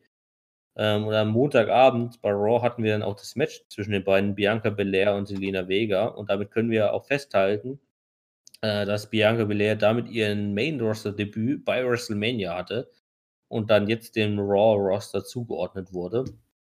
Ähm, und das tatsächlich, wie es augenscheinlich ist, auch als Face, obwohl sie ja jetzt in ihrer NXT-Zeit größtenteils zum Schluss als Heel agiert hat. Ähm, also da hat man auch gleich nochmal äh, sozusagen ein, äh, ein Face-Turn äh, mit, gerade mitgeliefert bekommen, sozusagen. Dieses Match zwischen Bianca Belair und Selina Vega ist, ist allerdings auch per Disqualifikation geendet. Und dann hat man sich dann im, sozusagen im dritten Match dieser gesamten äh, Leute dann darauf geeinigt, man macht einfach ein Six äh, Mixed Six äh, Man Tag Team Match, nämlich bestehend aus den Street Profits und Bianca Belair gegen Austin Fury, Angel Gaza und Selina Vega, also zwei Männer äh, und eine Frau jeweils gegeneinander. Und es hat dann tatsächlich auch Bianca Belair per Pinfall gegen Selina Vega gewonnen. Also da hat sie auch gleich ihren ersten Sieg bekommen ähm, im Main Roster. Und ja, ich finde es ganz cool, weil Bianca Belair war jetzt auch echt, ich glaube, die war einige Zeit bei NXT. Ich glaube, die war bestimmt drei, vier Jahre jetzt bei NXT. Ähm, also die war wirklich lange Zeit ähm, dort und hat jetzt, finde ich, durchaus auch mittlerweile ihr Main-Roster-Debüt verdient. Ähm, sagen wir mal, die Zeit nach WrestleMania ist immer, ja, immer dafür prädestiniert, dass dann die äh, ja, Main-Roster-Call-Ups auch mal außerhalb eines Drafts kommen. Ähm, und von daher ähm, konnten wir da schon ein bisschen gespannt drauf sein, wen wir da jetzt in den ersten Wochen oder in den ersten Shows dann sehen werden. Ähm, genau. Was sagst du denn dazu? Also, was sagst du denn dazu, dass jetzt Bianca Belair da jetzt so ein bisschen mit den Street Profits zusammenarbeiten könnte, vielleicht in näherer Zukunft? Ich finde, damit kann man so ein bisschen auch wieder Zusammenarbeit ähm, aufmischen. Ähm, ich meine, wir haben ja sowieso von den Street Profits erstmal nichts viel gehalten, aber ich glaube, so kann man die so ein bisschen beliebter auch mitmachen. Ich finde das gar nicht schlecht, aber ich muss es mir, glaube ich, ein bisschen länger noch angucken. Okay. Jetzt finde ich es nicht schlecht, aber mal gucken, in welche Richtung es halt jetzt geht. Ja. Also, die haben ich ja bei NXT, bei NXT haben die, glaube ich, noch nicht zusammengearbeitet, oder? Nee, ich glaube nicht. Ja, deswegen jeden ist Fall auch mal- Ja.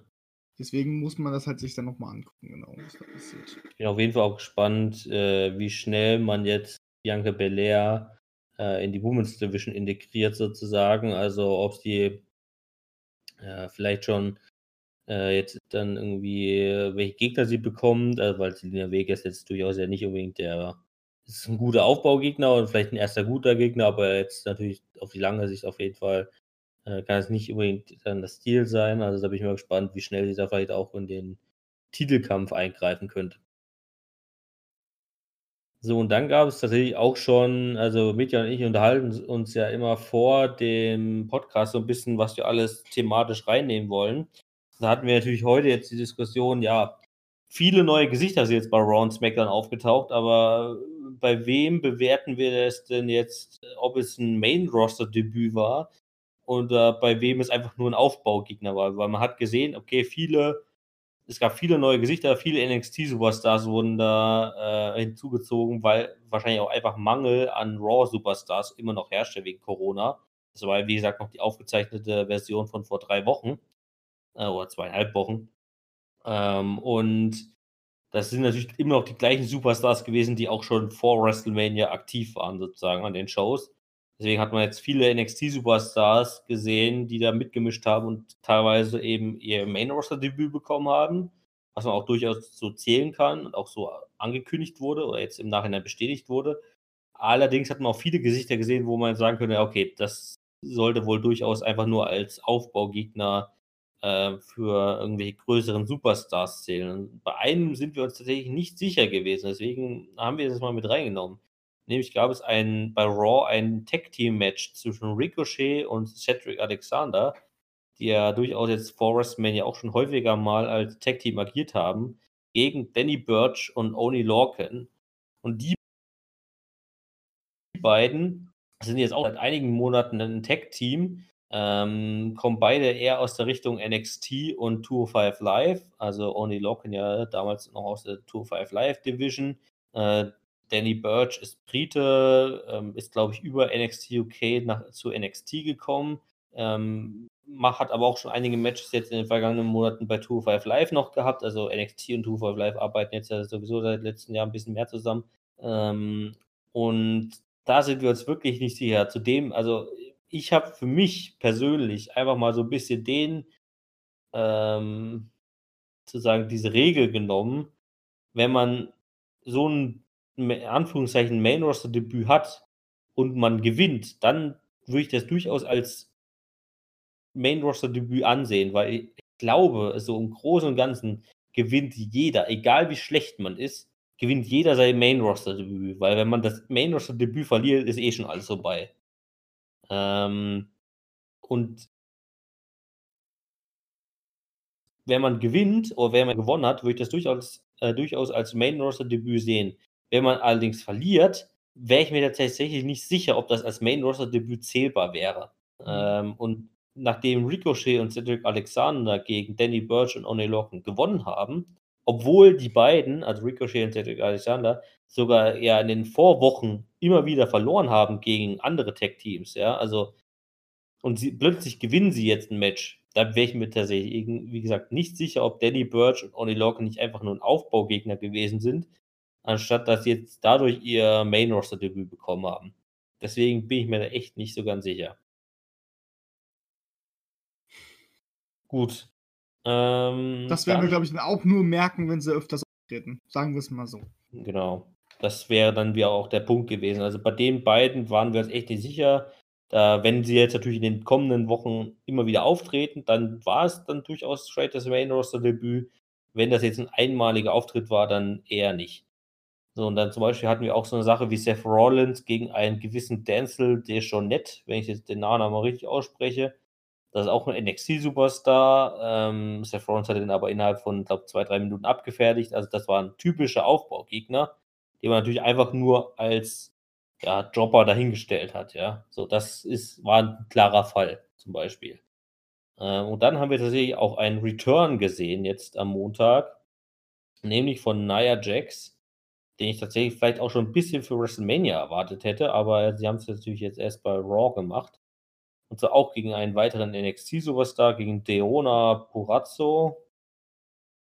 bitte jetzt nicht haten, wenn ich hier die Namen falsch ausspreche, aber es sind teilweise echt so ein paar. Doch, jetzt erst recht. ähm, naja, Jax hat natürlich da auch in ihrer dominanten Heal-Art und Weise innerhalb von ein paar Minuten gewonnen.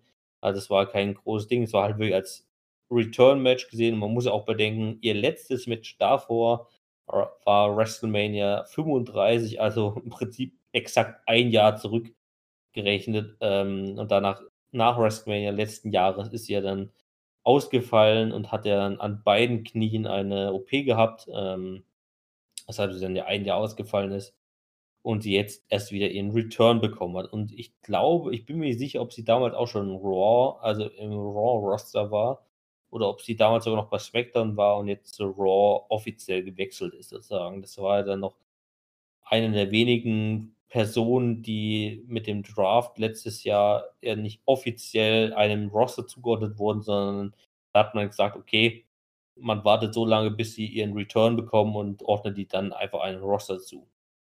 Da war eben Nia Jax aufgrund ihrer langen Verletzungspause dann eben auch ein Fall davon.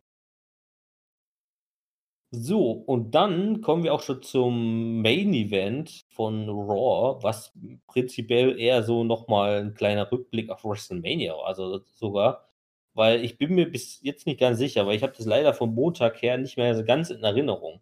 Ob gesagt wurde, ja, jetzt sind wir wieder zurück bei Raw oder wir wagen jetzt nochmal einen kleinen Rückblick auf WrestleMania äh, gestern Abend, was nach dem Aufzeichnung noch passiert ist, weil wir befanden uns plötzlich wieder im Setting oder in dem Bühnenbild von WrestleMania und nicht mehr von Raw und haben an, anscheinend ein, ein Interview von Drew McIntyre nach seinem Match, also Minuten nach seinem Match gegen Brock Lesnar gesehen, ähm, wo er gesagt hat, ja, also ich danke hier nochmal den und den und ich habe es geschafft endlich und also nochmal alles natürlich nochmal so ein bisschen dankt und sein Aufbau und alles drum und dran. Und dann kam jemand, den man vielleicht nicht unbedingt da erwartet hätte. So, nämlich The Big Show hat seinen, also seinen erneuten Return dieses Jahr bekommen. Der war Anfang des Jahres der schon mal da. Hat damals ja äh, Kevin Owens und äh, Samoa Joe gegen äh, Seth Rollins geholfen zum Beispiel. Ähm, und jetzt kommt The Big Show im Prinzip nach Rest Minuten nach WrestleMania, kurz nachdem man WrestleMania sozusagen die Aufzeichnung beendet hat, die offizielle, da kommt The Big Show raus und fordert Drew McIntyre Minuten nach dem Match gegen äh, Brock Lesnar zu einem WWE Championship Match heraus, weil Big Shows Argumentation, ja, wenn du hier gerade solche Töne spuckst und hier gerade Brock Lesnar besiegst, da kannst du ja keine Angst vor mir haben, so in der Art und Weise. äh, hatte Drew McIntyre auch nicht. Hat gesagt, okay, machen wir. Und somit hat dann Drew McIntyre sein WWE Championship, den er gerade erst gewonnen hat, erneut gegen The Big Show verteidigt, was dann auch nochmal so ein, ich glaube, ein 3, 4, 5 Minuten Match, also 5, 6 Minuten Match war, glaube ich. Ähm, The Big Show hat tatsächlich auch einen Chokeslam gelandet.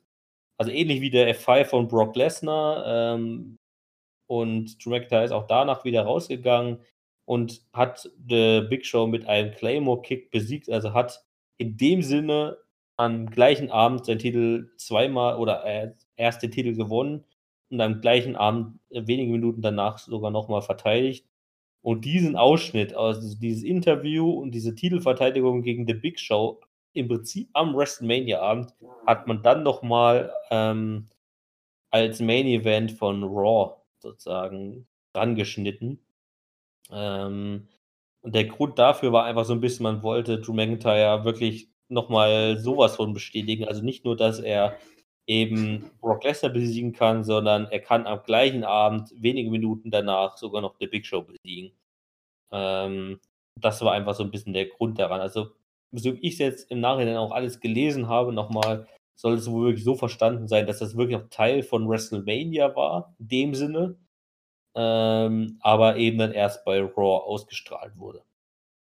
Fand ich aber eine ziemlich coole Sache, weil The Big Show ist einer meiner Lieblingswrestler überhaupt. Ähm, ich finde ihn, also seitdem ich angefangen habe, Wrestling zu gucken, von ungefähr vor zehn Jahren, ähm, fand ich den von Anfang an cool, egal ob er Heel oder Face war. Ähm, und deswegen finde ich es immer wieder äh, cool, den oder sympathisch, den auch immer wieder zurückzusehen und fand irgendwie den Auftritt irgendwie auch ganz lustig. Aber da muss man, finde ich, echt sagen, Matt Big Show ist einer der größten Veteranen, die es aktuell im Wrestling-Business gibt. Ich meine, der ist ja auch schon seit Mitte der 90er Jahren dabei, Anfang der 90er Jahre fast, äh, wenn man seine frühere Wrestling-Geschichte vor der WWF dazu zählt. Ähm, und man hat einfach gesehen, innerhalb dieser paar Minuten, die er dann da hatte, um die Promo noch gegenüber äh, äh, Drew McIntyre zu haben, ähm, hat man einfach von vornherein gesehen, der ist so routiniert, ja, also der konnte mit seinen Emotionen, mit seiner Mimik, mit seinen Aussagen einfach so gut umgehen, ohne Publikum, weil man hatte natürlich, äh, natürlicherweise immer noch kein Publikum, ohne Publikum trotzdem so eine, finde ich, echt gute Promo-Leistung zu bringen. Ähm, da sieht man einfach, wie routiniert so jemand ist, wie The Big Show, ja. Also da, das ist natürlich pure Erfahrung, ne? aber man kann es trotzdem, und du hast eben angesehen, man kann es trotzdem auch anwenden, obwohl man keinen äh, Zuschauer hat und somit auch keinen Rückspruch von dem Publikum hat. Ja. Fand ich echt einen coolen Auftritt. Ich glaube aber auch, dass The Big Show einfach nur da war, um seine Netflix-Serie The, The Big, Big, Show, äh, The Big Show Show äh, zu promoten. Äh, deswegen anders war es. Ja, also. die ich mir noch nicht angeguckt habe, äh, will ich auch nochmal kurz mit anmerken. Die aber anscheinend sehr, sehr gut ankommt. Genau. So, und dann kommen wir jetzt noch zu SmackDown. Und das war ja, wie Mika schon gesagt hat, da können wir nur mal eine kurze News vorausschicken. Und zwar war eigentlich sozusagen für diese Woche, von Freitag dieser Woche bis Donnerstag nächste Woche, ein kompletter Taping-Marathon geplant, ähm, wo man Raw, NXT und SmackDown allesamt aufzeichnet und zwar für, für den nächsten Monat. Also bis im Prinzip zum 10. Mai, also wo dann man in der Bank gewesen wäre oder ist vielleicht auch immer noch, ähm, wollte man alle Shows, also in dem Sinne vier SmackDown, vier Raw und vier NXT-Shows aufzeichnen, ähm, womit man natürlich erstmal alle wieder auf den Haufen gebracht hätte, aber im Zuge danach dann vier Wochen Pause gehabt hätte oder drei Wochen. Ähm, das war der ursprüngliche Plan und der galt bis Donnerstag diese Woche. Am Freitag wollte man anfangen, das aufzunehmen. Und dann kam am Donnerstag, ähm, beziehungsweise kam am Freitag früh Vince McMahon und hat gesagt, nee, so machen wir es nicht. Ähm, wir strahlen jetzt ab sofort wieder alle Shows live aus. Das heißt, Raw, NXT und SmackDown werden ab sofort wieder live sein und nicht mehr aufgezeichnet.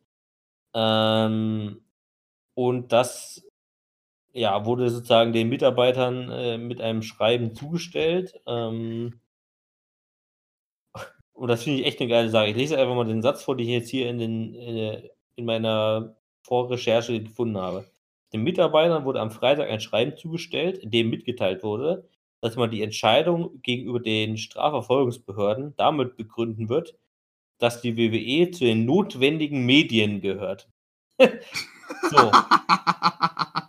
Also, das heißt, ja, die Strafverfolgungsbehörde heißt halt die Justiz in den USA, weil logischerweise da gelten aktuell auch sehr äh, strenge Maßnahmen äh, aufgrund von Corona, dass halt solche Sachen eigentlich nicht mehr stattfinden dürfen. Also Sportveranstaltungen sind halt nicht medienrelevant oder sind jetzt nicht überlebensnotwendig. Also was halt sozusagen jetzt hier mit notwendigen Medien inbegriffen ist, sind halt Nachrichten sozusagen, um halt die Bevölkerung zu informieren. Ähm, und vielleicht noch, was ich, irgendwelche Talkshow-Formate oder so, was halt auch als Informationsmedien ähm, bezeichnet werden kann. Aber Sport ist halt in keinster Weise ein notwendiges Medium, was halt irgendwie für die für das Überleben der Menschheit notwendig ist, ja, irgendwie so. Und die WWE will jetzt in Zukunft, also wir haben jetzt sozusagen SmackDown schon angefangen jetzt mit der ersten Live-Ausstrahlung diesen Freitag, werden das jetzt auch erstmal so durchziehen, planmäßig.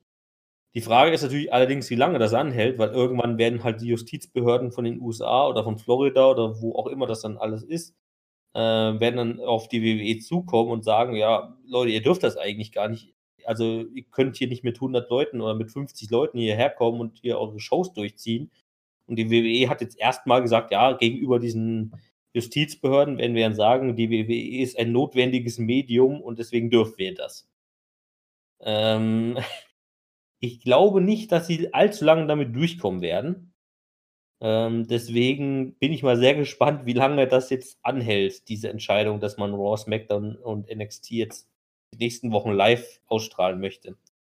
Das Ding ist halt einfach, weil man davon ausgeht, äh, das ist halt auch das, was Fox gesagt hat, ähm, dass das ein, die einzige Sendung ist, die man halt jetzt noch so aktuell bringen könnte. Und deswegen hängt davon halt sehr viel ab. Ja, also. Deswegen ist die Frage, Ding, wie weit das wirklich jetzt geht. Also ich bezweifle. Ja, ein bisschen, man vermutet, dass es halt nicht offiziell besteht, aber man vermutet, dass es da auch ein bisschen Druck von den Fernsehsendern gab, nicht immer von Fox, ähm, die ja für äh, die ja fürs, für SmackDown zuständig sind und vom USA Network, die Raw und NXT, glaube ich, betreffen auch. Ähm, und mit den beiden Fernsehsendern ist es im Prinzip vertraglich vereinbart, dass man nur eine bestimmte Anzahl an Shows pro Jahr aufzeichnen darf und der Rest muss live ausgestrahlt werden. Das ist halt so eine TV-rechte Sache, keine Ahnung. Und das ist in deren Vertrag festgeschrieben und das soll jeweils wohl so drei bis fünf Shows pro Jahr betreffen.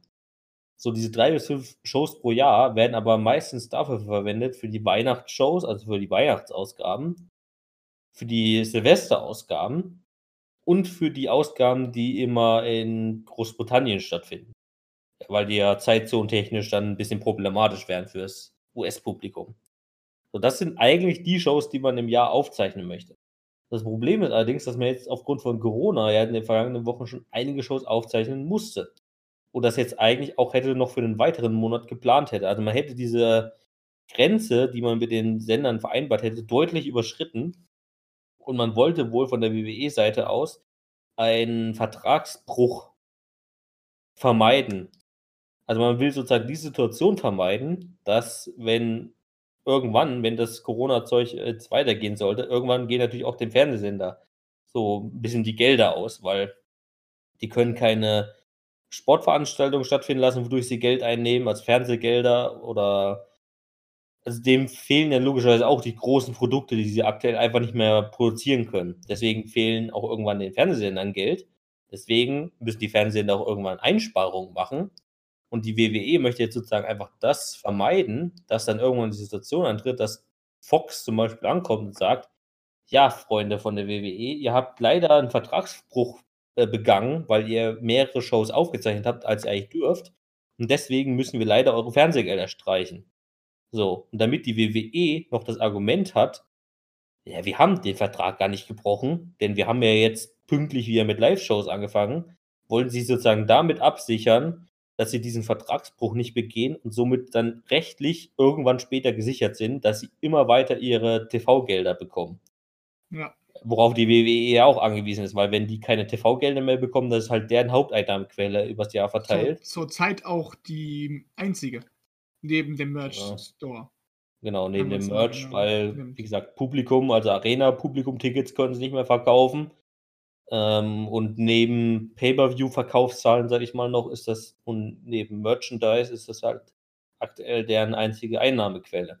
So, das ist halt eine ganze rechtliche Sache, deswegen kann man das vielleicht nicht mal unbedingt Vince McMahon jetzt prinzipiell vorwerfen, dass er jetzt erstmal wieder alle live antanzen lässt, sondern es ist halt dieser Hintergedanke dabei, dass sie sich halt rechtlich absichern wollen, bevor irgendwann die Fernsehsender ankommen und sagen, äh, ja, ihr habt hier vor einem halben Monat irgendwie unseren Vertrag gebrochen in denen und der Hinsicht und jetzt streichen wir euch die TV-Gelder.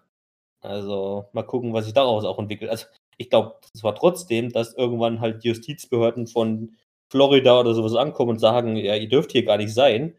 Ähm, und ich bin mir da nicht so ganz sicher, ob die dann einfach anerkennen werden, ja, die WWE ist ein medienrelevantes äh, Produkt sozusagen. Das, halt ja. die, das, sind halt alles dann diese rechtlichen Fragen dann halt ja. so, weil dann, weil dann müssen die von Behördenseite dürfen nicht weiter produzieren. Es gibt keine weiteren Sachen, wie sie es machen können, weißt du.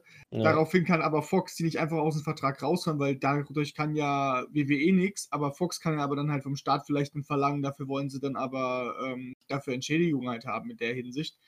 Daraufhin muss jetzt die WWE halt eher hinarbeiten, ähm, wenn ich es mir recht überlege, weil wenn der Staat sagt nein, dann heißt es halt nein. So. Ja. Und das ist halt so die Frage halt jetzt, worauf die jetzt hinausgehen. Also ich würde eher darauf hinausgehen, dass die einfach eine Strafe bekommen. Das hieß, ey, ihr dürft eigentlich gar nicht so, weißt du, und dann dadurch halt sagen, okay, wir lassen es jetzt sein, außer Vince McMahon sagt, das ist mir scheißegal, ich mache trotzdem, weil dann haben die sich selber strafrechtlich ja sowieso kaputt gemacht. Aber ähm, wenn es jetzt darum geht, dass die WWE äh, dann aufhört, dann kann die ja nicht weitermachen. Dann müssen sie sowieso irgendwo Geld bekommen und dann wenn man von Fox und Fox kann dann halt sagen, ja, da müssen wir uns jetzt aber auf dem Start auch wieder zurückholen, weil das so geht's halt auch nicht. Ja, genau. Also das ist halt diese ganze politische Frage halt jetzt, aber dadurch, dass Vince McMahon ja sowieso Trump kennt, kann ich mir gut vorstellen, dass man dadurch auch noch eine andere Regelung machen kann. Ich meine, zurzeit sind ja auch bald wieder Wahlen dort. Ähm, Ja. Kann mir gut vorstellen, dass das äh, auch nochmal ausgenutzt wird in dieser Sache. Na gut.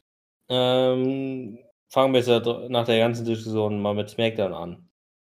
Was aber gab es da, fing SmackDown diese Woche dann an mit einer Promo von Braun Strowman, der sich natürlich erstmal als neuer Universal Champion gefeiert hat.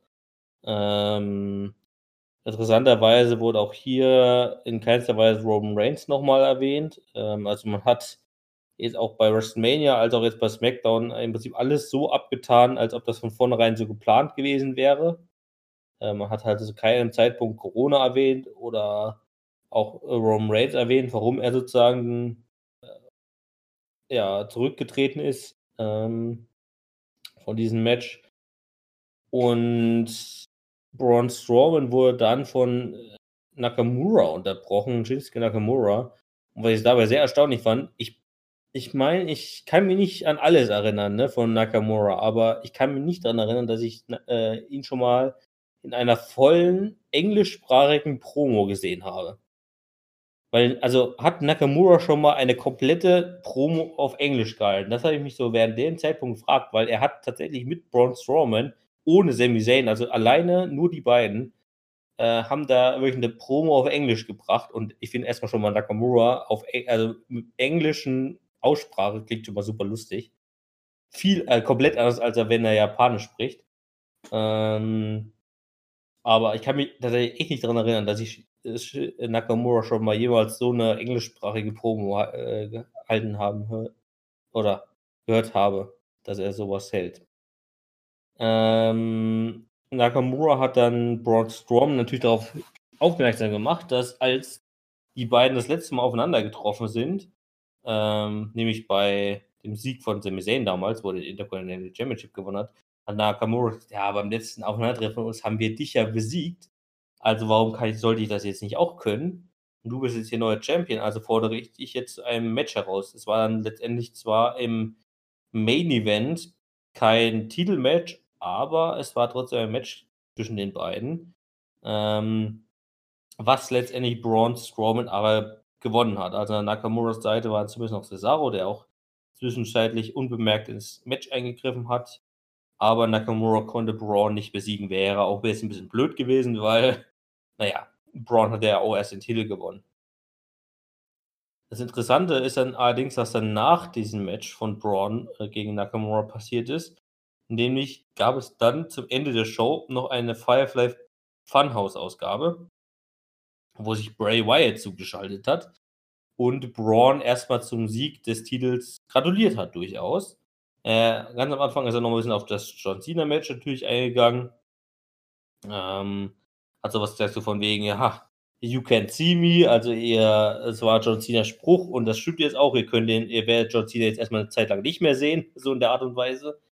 Ähm, hat dann Braun Strowman gratuliert, aber ist dann auch damit auf Braun Strowmans Geschichte ein bisschen zu sprechen gekommen, weil, wer sich noch daran erinnert, vor ein paar Jahren, ähm, war ja Braun Strowman Teil der Wyatt Family und hat damit auch sein Debüt gehabt damals.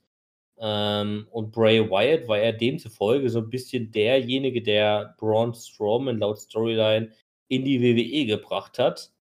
Ähm, und das hat er ihm dann auch gesagt nochmal. Und er hat auch, also Bray Wyatt hat dann auch gesagt, dass er, also Braun Strowman, dann damals auch äh, betrogen hat. Also er ist dann damals, er hat ihn betrogen, er hat seine Familie, also die Wyatt Family betrogen und ist ja damals dann aus der Wyatt Family dann ausgetreten und hat dann seine Singles-Karriere gestartet. Und das wirft er ihm jetzt sozusagen vor. Also, das kennen wir ja schon so ein bisschen, dass eben Bray Wyatt und oder The Fiend sich eben Makel oder Fehler, ähm, aus den Karrieren seiner Gegner äh, heraussucht und diese dann als Grund äh, heranzieht, äh, gegen dieses anzutreten. Und bei Braun Strowman war es natürlich jetzt relativ einfach, so einen Grund zu finden, denn es war eben dieser Grund, dass, ähm, ja, Bray Wyatt damals der Förderer, der E Entdecker von Braun Strowman war, in der Wyatt Family sein Anführer war und er dann eben verlassen wurde, hintergangen wurde von Braun Strowman. Und jetzt möchte er sich so ein bisschen dafür rächen. Und da ist er dann auch darauf zu sprechen gekommen, ja, Braun, ich hätte gerne was wieder, was du gerade hast, nämlich den Universal Championship. Und er kündigt sich jetzt eben, wie wir vorhin auch schon ein bisschen bei WrestleMania das Thema hatten, jetzt eben auch schon das nächste, ja, die nächste Feder an. Also ähm, Reigns wird ja aufgrund dieser Corona-Sache jetzt schon noch ein bisschen länger ausfallen. Also wird man jetzt wahrscheinlich in den nächsten Wochen und Monaten ähm, eine Titelfehde von Braun Strowman gegen The Fiend sehen, was äh, sehr interessant werden könnte, glaube ich. Ähm, und ich denke mal dann auch, dass The Fiend irgendwann den Titel gewinnen wird gegen Braun und wir dann im Nachhinein vielleicht irgendwann dann sozusagen The Fiend gegen Roman Reigns sehen werden. Das könnte ich mir zumindest ganz gut sozusagen als großen Plan für die Zukunft des Universal Championships vorstellen. Weiß ja nicht, vielleicht hast du da noch irgendeine andere Idee oder wie siehst du denn diese Entwicklung jetzt sozusagen, dass jetzt ähm, The Fiend da wieder so ein bisschen gleich in, dieses, äh, in diesen Titel da reinkommt? Ich finde es gar nicht schlecht, weil Braun Strowman und Bray Wyatt haben ja auch eine gemeinsame Vergangenheit. Wenn man es sehr genau nimmt. Und Habe ich ja gerade ein paar Mal besprochen. Ja, meine ich ja. Äh, ich würde es nochmal aufgreifen, weil genau das macht es ja, glaube ich, auch aus. Und deswegen finde ich es gar nicht schlecht, dass, die, dass er da wieder in dieses Titelgeschehen wieder mit reinkommt. Weil zurzeit bearbeitet der Delfin quasi ja seine ganze Vergangenheit ja nochmal nach. So. Ja. Und da wird es jetzt ganz spannend sein, wie weit man da jetzt geht. Ich meine, ähm, einer von der White Family ist ja jetzt sowieso schon mal wieder weg.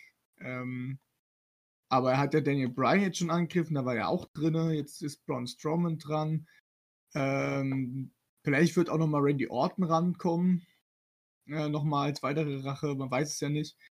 Ähm, aber das wird ganz, ganz lustig werden, weil Braun Strowman hat ja äh, Ray Wyatt ja verraten, im Grunde genommen bei der Survivor Series, wo sie ja gegeneinander angetreten haben. Da war ja dann schon das erste Mal, dass der gegen die dann agiert hatte, wo es ja, wo er dann gesplittet worden ist. Das war ja der Grund gewesen, warum er nicht mehr in der, in der White Family drin war. Ähm, also da freue ich mich schon drauf, wie sie das auf, wie, wie sie das aufbauen. Oder ob einfach, ähm, oder weil war ja eigentlich, wenn man es mal genau nimmt, war ja auch viel als, als einer der Lieblinge von, von, Bra, von, von Bray gewesen. Kann ja sein, dass der Feed dann eher Braun hilft, weißt du? Äh, in manchen Situationen. Man weiß, wie das jetzt ausgeht.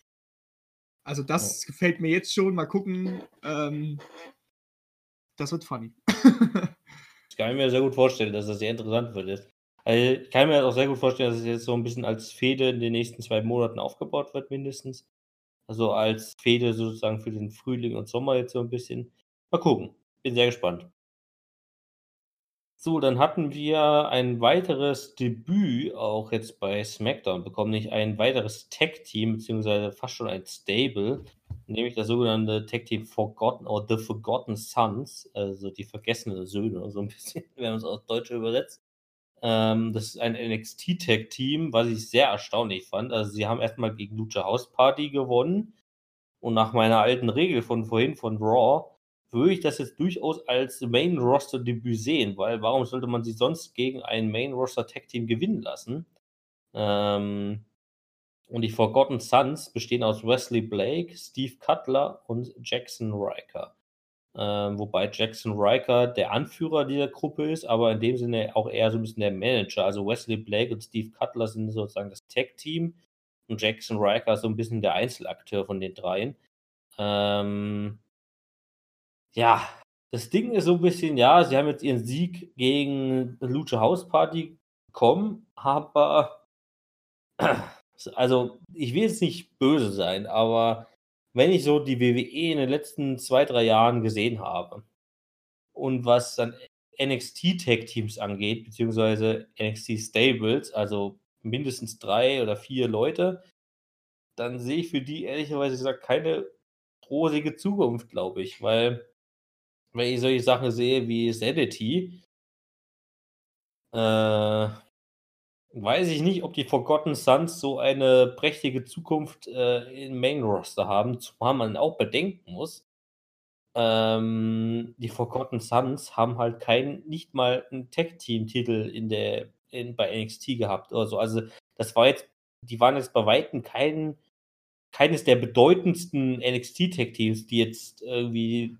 die man hätte, sondern es war halt einfach so, ist einfach so ein durchschnittliches Tag-Team oder so ein durchschnittliches Stable bei NXT gewesen, was jetzt weder besonders gut noch besonders schlecht war, so, sondern, ne, also war so ein, so ein Durchschnittsstable, sage ich jetzt mal. Und dass man jetzt denen so einfach aus dem Nichts ähm, anscheinend ihr Main-Roster-Debüt gibt, finde ich schon echt ein bisschen krass. Also, weil sonst werden solche Stables oder solche, solche Main-Roster-Debüts ja auch häufig einfach durch irgendwelche Videoeinspieler Wochen vorher angekündigt.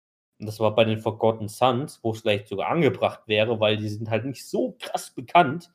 Ähm, wäre das vielleicht sogar angebracht gewesen, indem man einfach diese drei Leute einfach mal ein bisschen vorgestellt hätte, weil sonst, weil so habe ich aktuell relativ wenig Ahnung von denen.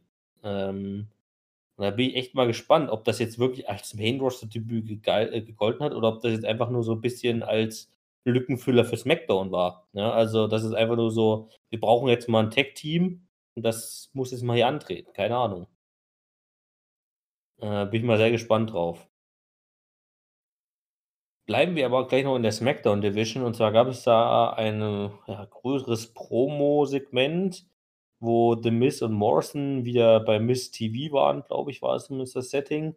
Die haben da ein bisschen rumgequatscht, dass jetzt halt John Morrison bei WrestleMania ihr den Titel verteidigt konnte, den SmackDown Tag Team Championship. Ähm, und daraufhin kamen dann die Usos raus und den New Day im Nachhinein auch noch. Ähm, und beide Tech-Teams wollten eigentlich noch eine Art Revanche haben. Ähm, ich zwar ein bisschen schwierig erklärbar, weil an sich, auch wenn es etwas glücklich war äh, bei WrestleMania, aber John Morrison hat meiner Meinung nach durchaus gerechtfertigt und eigentlich nicht mal unbedingt kontrovers ähm, die Titel verteidigt, sondern hat es halt einfach ein bisschen glücklich und schlau angestellt. Ähm, von daher finde ich diese Rematch-Forderung gar nicht mal so ähm, vertretbar. Also die Begründung von den beiden, also von den Usos und von New Day, war, dass sie sozusagen kein Tag-Team-Match hatten, was ja auch Mitjas Problem so ein bisschen bei der ganzen Sache ist. Ähm, und das, ne, das stimmt doch. Also, das ist ja im Prinzip auch dein Argument, so ein bisschen. Ähm, und die haben halt vorgebracht, dass sie halt ein wirkliches Tag-Team-Match haben wollen, weil auch schon wieder das Problem war, nämlich da kam Big E und hat gesagt, ja, äh, also The Miz hat die ganze Zeit gesagt, ja, äh, wir, ich bin hier die ganze, ich bin hier nicht medizinisch nicht freigegeben und so weiter. Und dann hat Big E gesagt, ja, äh, lass uns da jetzt einfach mal die anderen drei, die sozusagen jetzt bei WrestleMania nicht beteiligt waren, auch gegeneinander antreten für die Titel.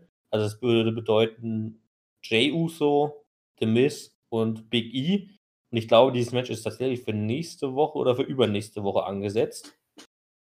Ähm, sozusagen wird dann The Miz die SmackDown Tag Team Titel gegen Big E und Jay Uso verteidigen. Bin ich mal sehr gespannt drauf. Also, ich finde halt irgendwie komisch. Die kommen raus mit der Erklärung, ja, wir hatten kein richtiges Tag Team Match. Und dann macht man wieder ein Triple Threat Match draus. Ja. Also, wo, wo ich da nicht verstehe, war, wo, wo ist dann der argumentatorische Faden, wenn man ihn mit braucht? Naja, dass dann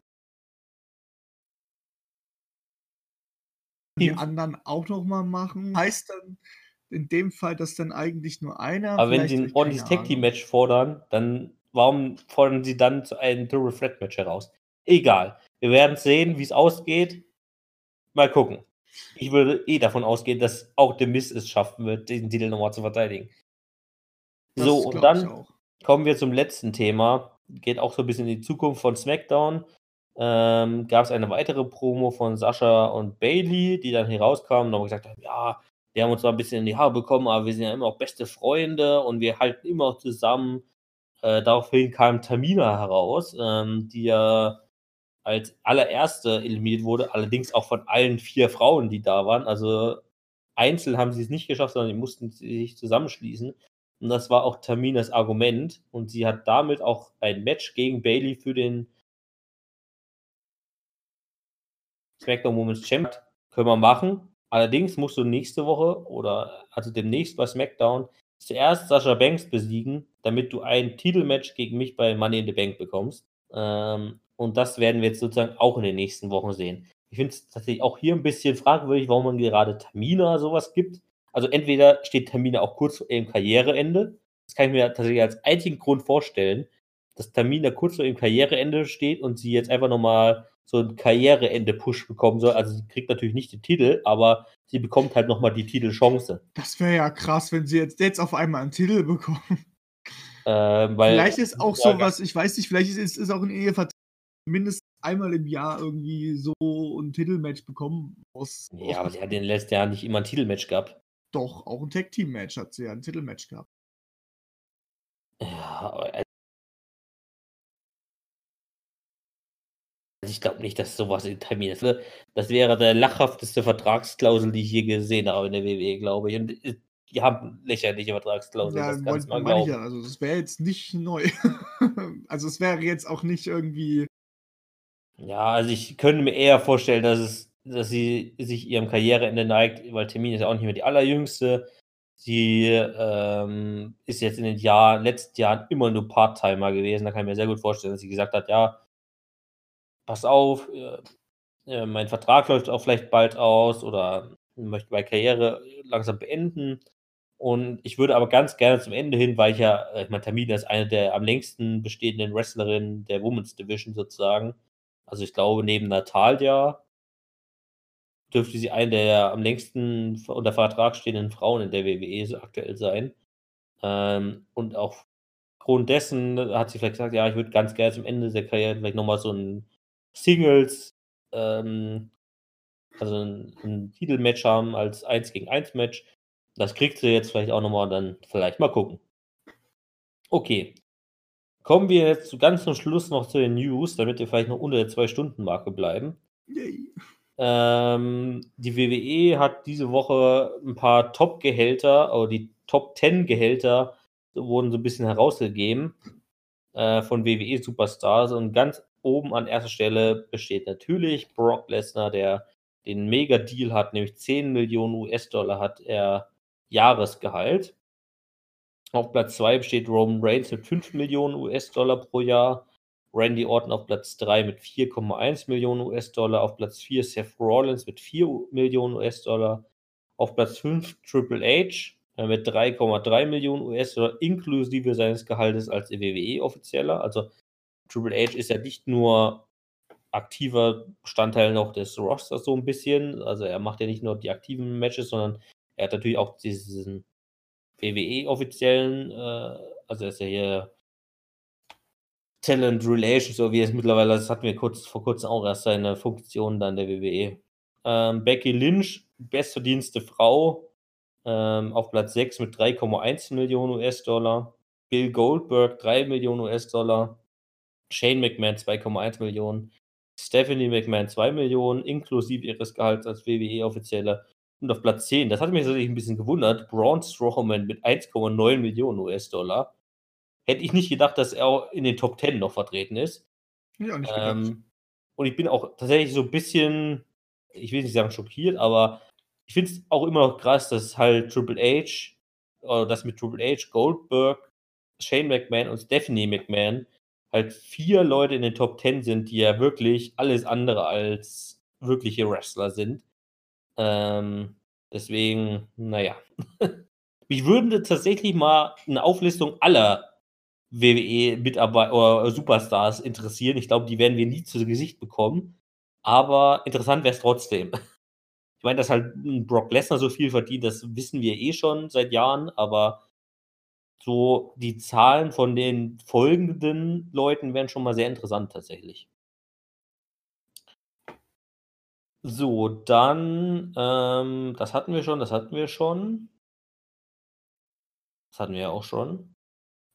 Genau, dann äh, gab es diese Woche äh, die erste Entlassung der WWE während der aktuellen Corona-Krise. Äh, nämlich hat sich die WWE jetzt dann doch mal dazu äh, gerungen, Scott Dawson und Dash Wilder, also die Revival, letztendlich doch zu entlassen. Also die befanden sich ja im Prinzip seit Januar, Februar in dem Status, dass sie zwar noch unter Vertrag stehen, aber nicht mehr eingesetzt werden. Ähm, die WWE wollte sich eigentlich so ein bisschen dazu zwingen, ihre Verträge noch auslaufen zu lassen. Die werden jetzt bis zum Sommer gelaufen jeweils. Ähm, jetzt hat man sich dann doch dafür entschieden, die beiden frühzeitig zu entlassen, also ihre Verträge aufzukündigen. Ähm, was wohl auch natürlich daran liegt, dass die WWE sich noch restliche Zahlungen sparen wollte. Ähm, weil, wie gesagt, die WWE muss langsam auch ein bisschen aufs Geld gucken. Also so wenn man Geld sparen kann während der Corona-Krise, sollte man das auch tun. Äh, und da hat man jetzt eben gesagt, okay, die beiden werden jetzt eh in ein, zwei Monaten weg gewesen, da können wir sie jetzt auch we jetzt wegschicken.